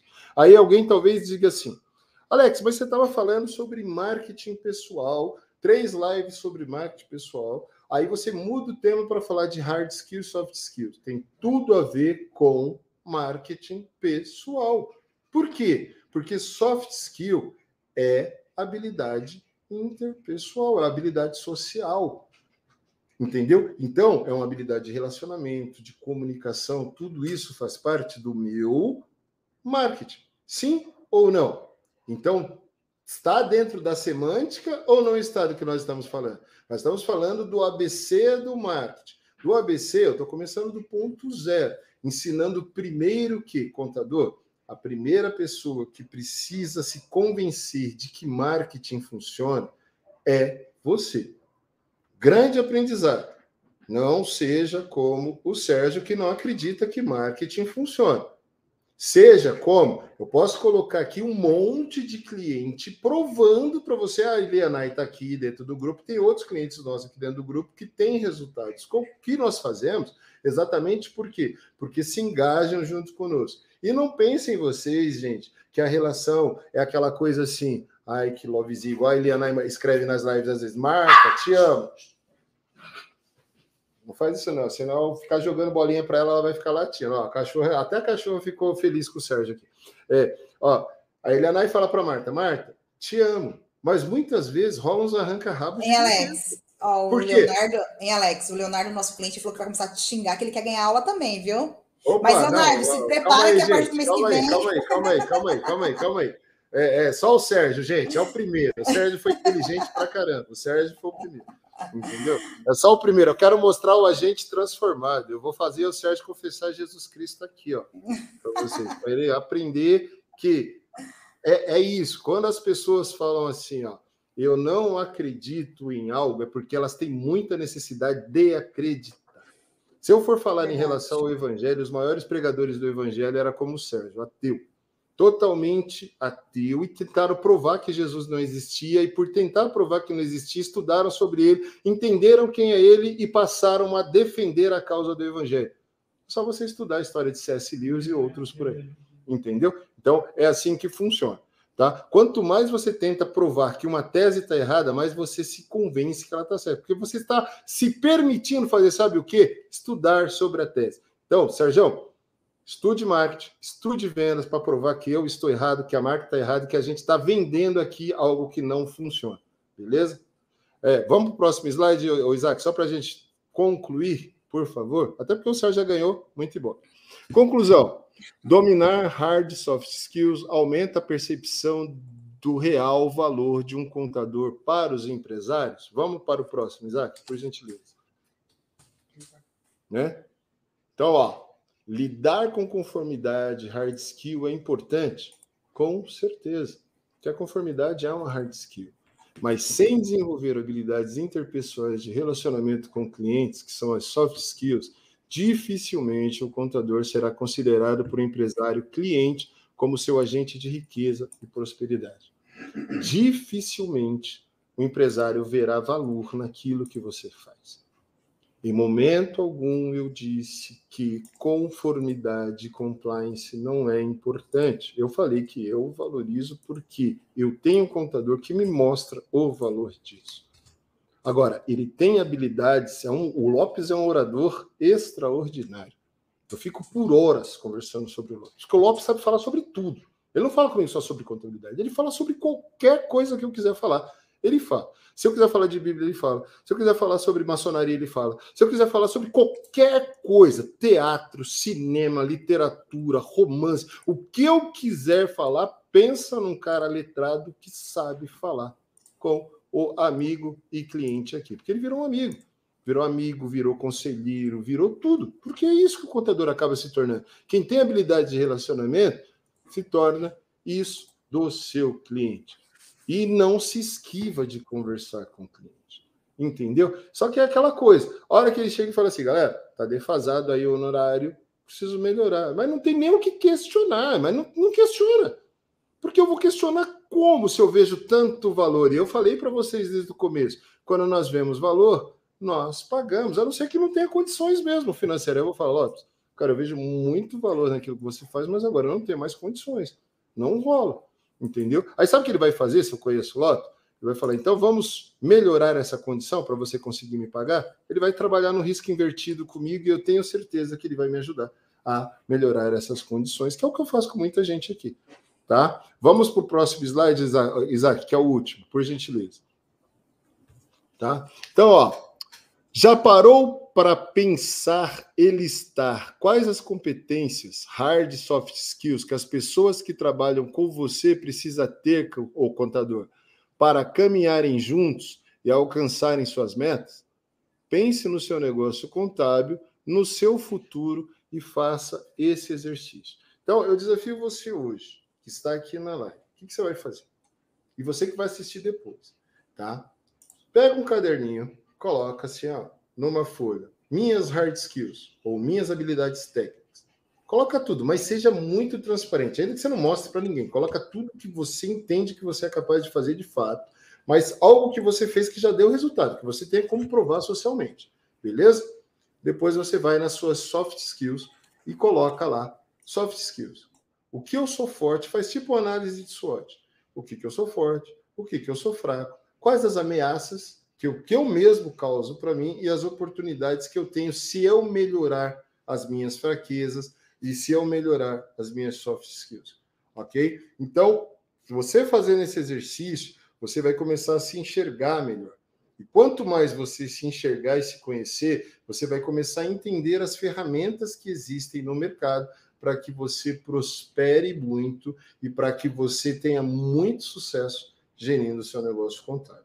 Tá? Espero que tenha feito sentido para todos vocês, de verdade, ok? Nós, tanto eu quanto a Marta, a equipe do grupo DPG, nós nos esforçamos bastante, gente. Para quê? Para melhorar nossas hard skills, para melhorar nossas soft skills, para preparar uma apresentação de qualidade, para conversar com vocês no nível de respeito. Muitas vezes sou provocativo e sou mesmo no sentido de fazer você se questionar.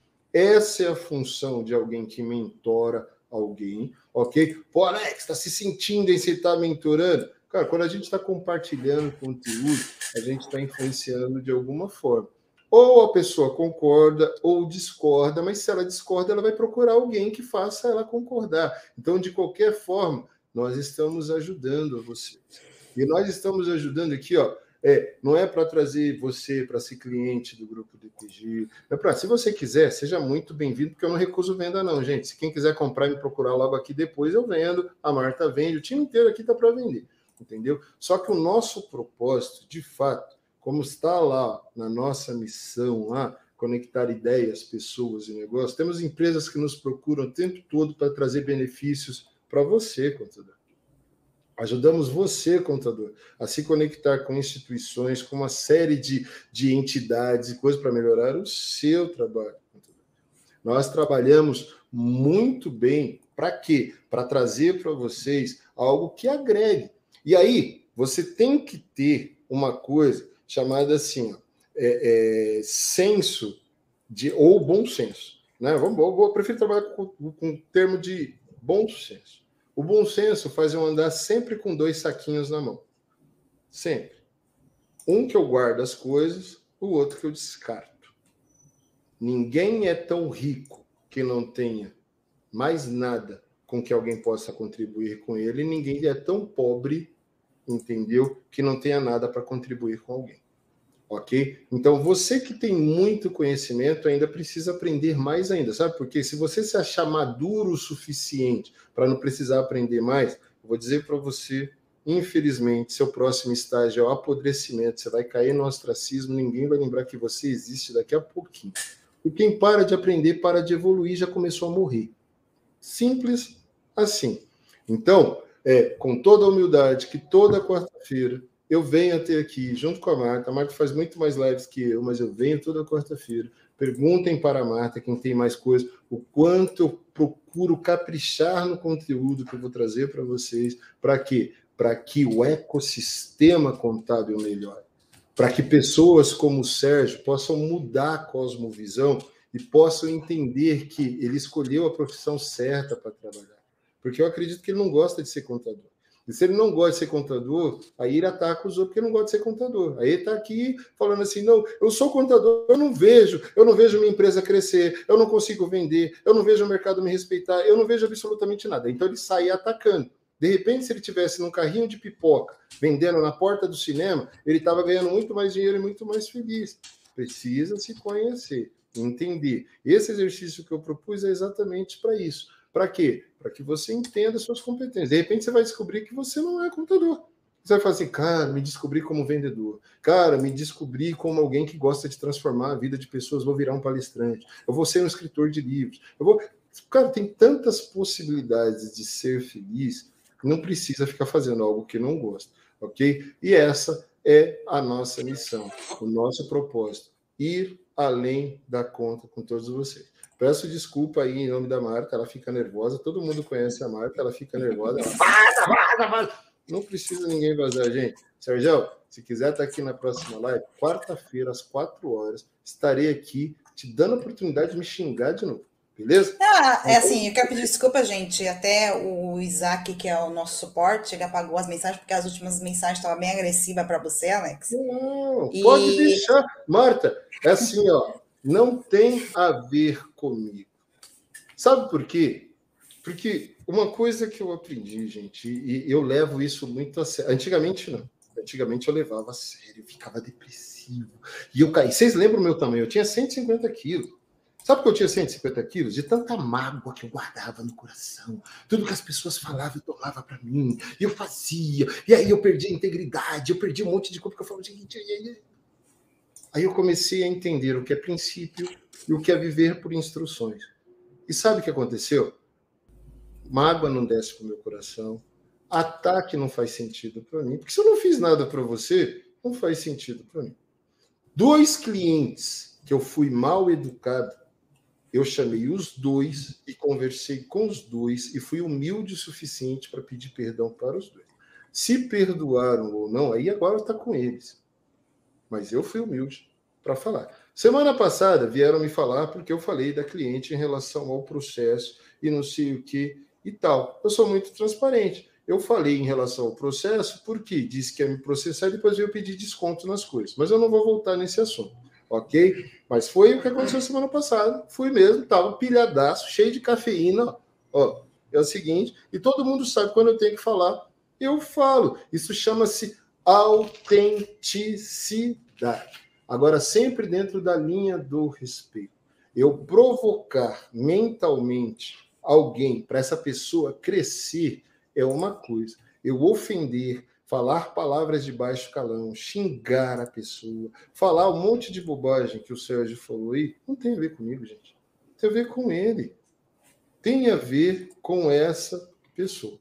Então, essa pessoa precisa se tratar, essa pessoa precisa se curar, essa pessoa precisa ter um encontro real com Deus, com Deus, com a divindade, com Buda, com quem ele quiser, entendeu? O importante é que ele se encontre, porque ele está perdido. Lembra do que eu falo sempre, Mário? Somos criados em três pilares: espiritual, individual e social. Sabe por que o Sérgio não é um bom ser social?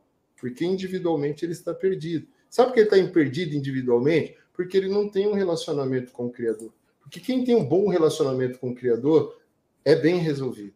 E quem é bem resolvido não ataca ninguém. Entendeu? É assim que funciona. Só existe três maneiras de você transformar uma situação. Eu falei isso na live passada e vou dizer de novo. Aprendizado. Anotem isso para a vida, tá? Fazendo o quê? Mudando sua perspectiva, sua visão em relação ao ocorrido, porque automaticamente, quando você muda sua visão, o seu estado emocional muda. E quando o seu estado emocional muda, suas ações mudam. Por isso que Jesus Cristo falou: se os teus olhos forem bons, todo o teu corpo será luz. Então, toda vez que você enxergar com bons olhos alguma coisa, pode ter certeza que você irá tirar um excelente proveito da situação. Entendeu? Agora, toda vez que você analisar que algo é ruim, isso trará sentimentos ruins para dentro de você e suas ações serão esse tipo de ação. Agora, se você acha que ser esse tipo de pessoa compensa para você, faz sentido para você, só quem sofre as consequências é você. E graças a Deus, como um agente transformador e transformado, hoje eu não ligo para esse tipo de coisa. Eu só ligo se, se tiver algum tipo de acusação, não tem provas, não conseguiu fazer nada, acusou, falou alguma coisa que feriu a honra, que feriu alguma coisa, a gente tem a justiça lá para resolver. Ponto. Acabou. E não preciso falar aqui que a justiça respondeu. Agora, se não feriu a minha honra, só xingou. Ah, meu, porque é mentiroso, porque a Roma do Messias, porque não sei, provavelmente ele deve ser ateu. Ele está falando do Messias, quando ele fala do Messias, está falando de Cristo. Entendeu? Ah, então, ele não gosta. E eu, em momento algum, preguei religião aqui. Em momento. Agora eu falo de Cristo o tempo todo porque eu acredito em Cristo. Ponto como qualquer um tem liberdade de falar. Alex, da mesma forma que você ama a jornada do herói do Cristo, eu amo a jornada de herói do Buda. O outro fala, eu amo do Maomé. O outro fala, eu amo sei do que. E aí você vai poder falar. A gente só não vai ficar discutindo religião, porque se entrar no contexto religião, infelizmente, a religião ou a religiosidade, frase de um dos maiores tenistas do planeta, cara que eu admiro, que eu gosto de jogar tênis. Não sei jogar, tá, gente? Mas eu adoro assistir, pelo menos. Mas eu quero. O Samuel Pereira, do Segredos da Audiência, me encorajou a entrar na aula de tênis e eu vou entrar na aula de tênis, ponto. Porque tênis tem um jogo interior sensacional que faz você entender como você tem que se posicionar. Então, se na gastronomia eu já aprendi, agora no tênis eu vou aprender mais ainda, Marco. Vai melhorar meu condicionamento físico, meu condicionamento cardiorrespiratório, ainda vai melhorar mais ainda a minha visão estratégica das coisas. Né? Você lembra daquela foto que ele mostra do Federer? O uhum. Federer não está preocupado com o tamanho da quadra. O olho dele está fixo na bola. Só que no jogo interior dele, ele já sabe onde ele vai devolver. Porque ele conheceu a quadra antes. Ele estudou o outro tenista antes. E ele sabe quando o cara dá um backhand ou um forehand, como que o cara vai se posicionar para receber, se ele der um forehand ou um backhand na hora que ele fizer a devolução dele. Entendeu? Aí ele sabe se ele vai jogar no contrapé, se ele vai jogar, se ele vai tirar a força da bola, coisa, mas ó, o foco é na bola.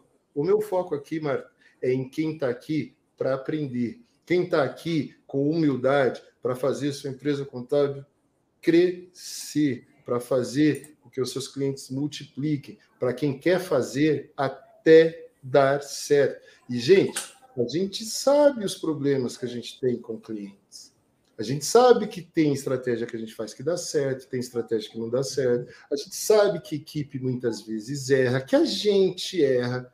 Só que a gente não se exime de vir aqui mesmo correndo o risco de ser xingado, mesmo correndo o risco de ser xingado, mesmo correndo o risco de uma série de coisas, sabe por quê? Porque eu sou íntegro naquilo que eu faço. Eu sou um empresário honesto, eu trabalho todos os dias, diuturnamente, já abri mão de muito prazer na minha vida para melhorar cada vez mais, sabe para quê? Para trazer soluções para um profissional que eu acredito muito que pode mudar a história de uma nação, que é o contador, conforme é pregado pelo professor Antônio, se eu não me engano, Lopes de Sá. Entendeu? Que ele fala exatamente o que é o contador que é o grande responsável por cuidar do patrimônio da riqueza da empresa, onde gera prosperidade, onde ajuda a melhorar a, a, empregabilidade, onde ajuda a melhorar todo o conceito de sociedade de consumo. Então, o contador tem um propósito que eu considero excepcional, Marta. Isso eu não estou falando por demagogia. Eu estou falando que é, é um propósito muito íntegro e é um propósito muito puro que é do que? Cara, melhorar a condição de vida de uma nação. Olha isso, olha como isso é importante. Porque quanto mais as empresas tiverem sustentabilidade, menor será a taxa de desemprego. Quanto maior o poder de renda das pessoas, porque tem empregabilidade, tem coisa, se melhora a educação, o governo arrecada, melhora a educação. Ah, meu, mas você está sendo ufanista, porque no Brasil só tem corrupto, porque os políticos são todos corruptos, eu não sei o quê.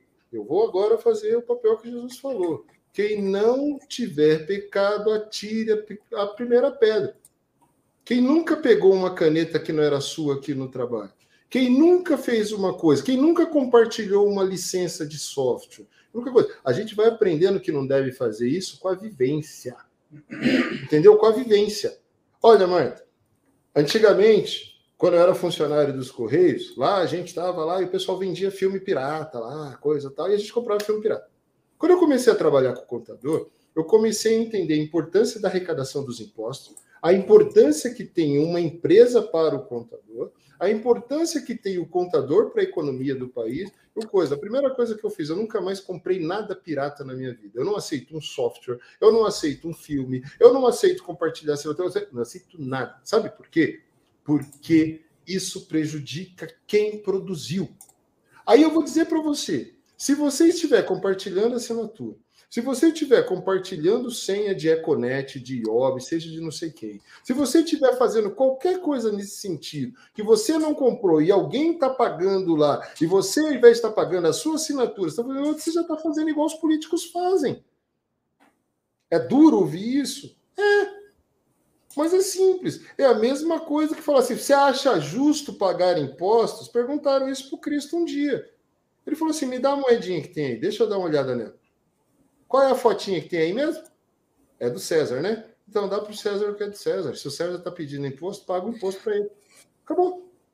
Entendeu? Então, se você não paga impostos, ah, cara, mas é difícil. A minha empresa vai quebrar. Cara, é muito mais difícil você começar o plantio errado, porque depois, a hora que a conta vir, você vai quebrar.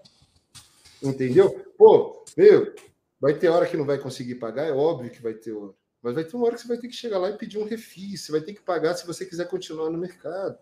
Entendeu? Então, você vai ser estratégico, você vai trabalhar, você vai ter que é, ser herói uma hora, depois você vai ter que ser o fora da lei, depois você vai ter que ser o mago, você vai olhar vários, você vai navegar entre vários arquétipos, entendeu? Mas uma coisa que você nunca pode quebrar: princípios e nunca pode parar de seguir instruções porque senão você nunca será bem sucedido e ficará igual burro correndo atrás da cenoura. Se você tem um propósito genuíno, conte esse propósito para o mundo. E foi isso que eu resolvi fazer, Marta, quando eu entendi o que estava escrito lá em Tiago, capítulo 4, versículo 17. Se você sabe como ajudar alguém e não faz, você comete pecado.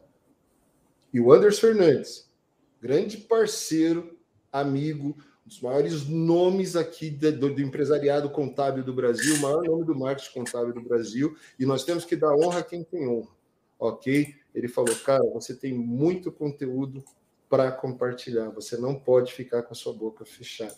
A Marta está aqui do lado, parceiraça, falou a mesma coisa. Você não pode ficar quieto. Começou a armar, gente, para eu gerar conteúdo, coisa, fugir de live, fugir de coisa. Ó, você vai ter que dar aula, eu tinha que dar aula, fingir que estava passando mal, fazendo coisa tal, para quê? Para quebrar crenças minhas de que eu não posso aparecer, a câmera não sei o que, tal. Não. Se eu tenho algo para contribuir, eu tenho obrigação de fazê-lo entendeu? Agora eu digo para você, se você tem algo, e eu tenho certeza que você tem algo, contador, para contribuir, faça. Inclusive, com o Sérgio. Quem eu conhecer, fala, amigo, não faça isso. Entendeu? Seja mais prudente. Para quê? Para que tudo vá bem na tua vida. Beleza? Gente, foi um prazer hoje. Para mim, foi um grande aprendizado. E, Marta, eu não me preocupo, não deveria ter apagado os xingamentos, não. Poderia ter deixado lá, entendeu? Eu não vejo problema nenhum disso. Por quê? Porque é ele. Tem a ver com ele. Quem está precisando de cura ele. Sérgio, hoje vou tirar um período de oração por você, cara, para que Deus cure a tua vida e mude a tua história. Tá bom? Deus abençoe a todos vocês. Pessoal, fiquem com Deus. Bem. Beijão. Tchau, tchau.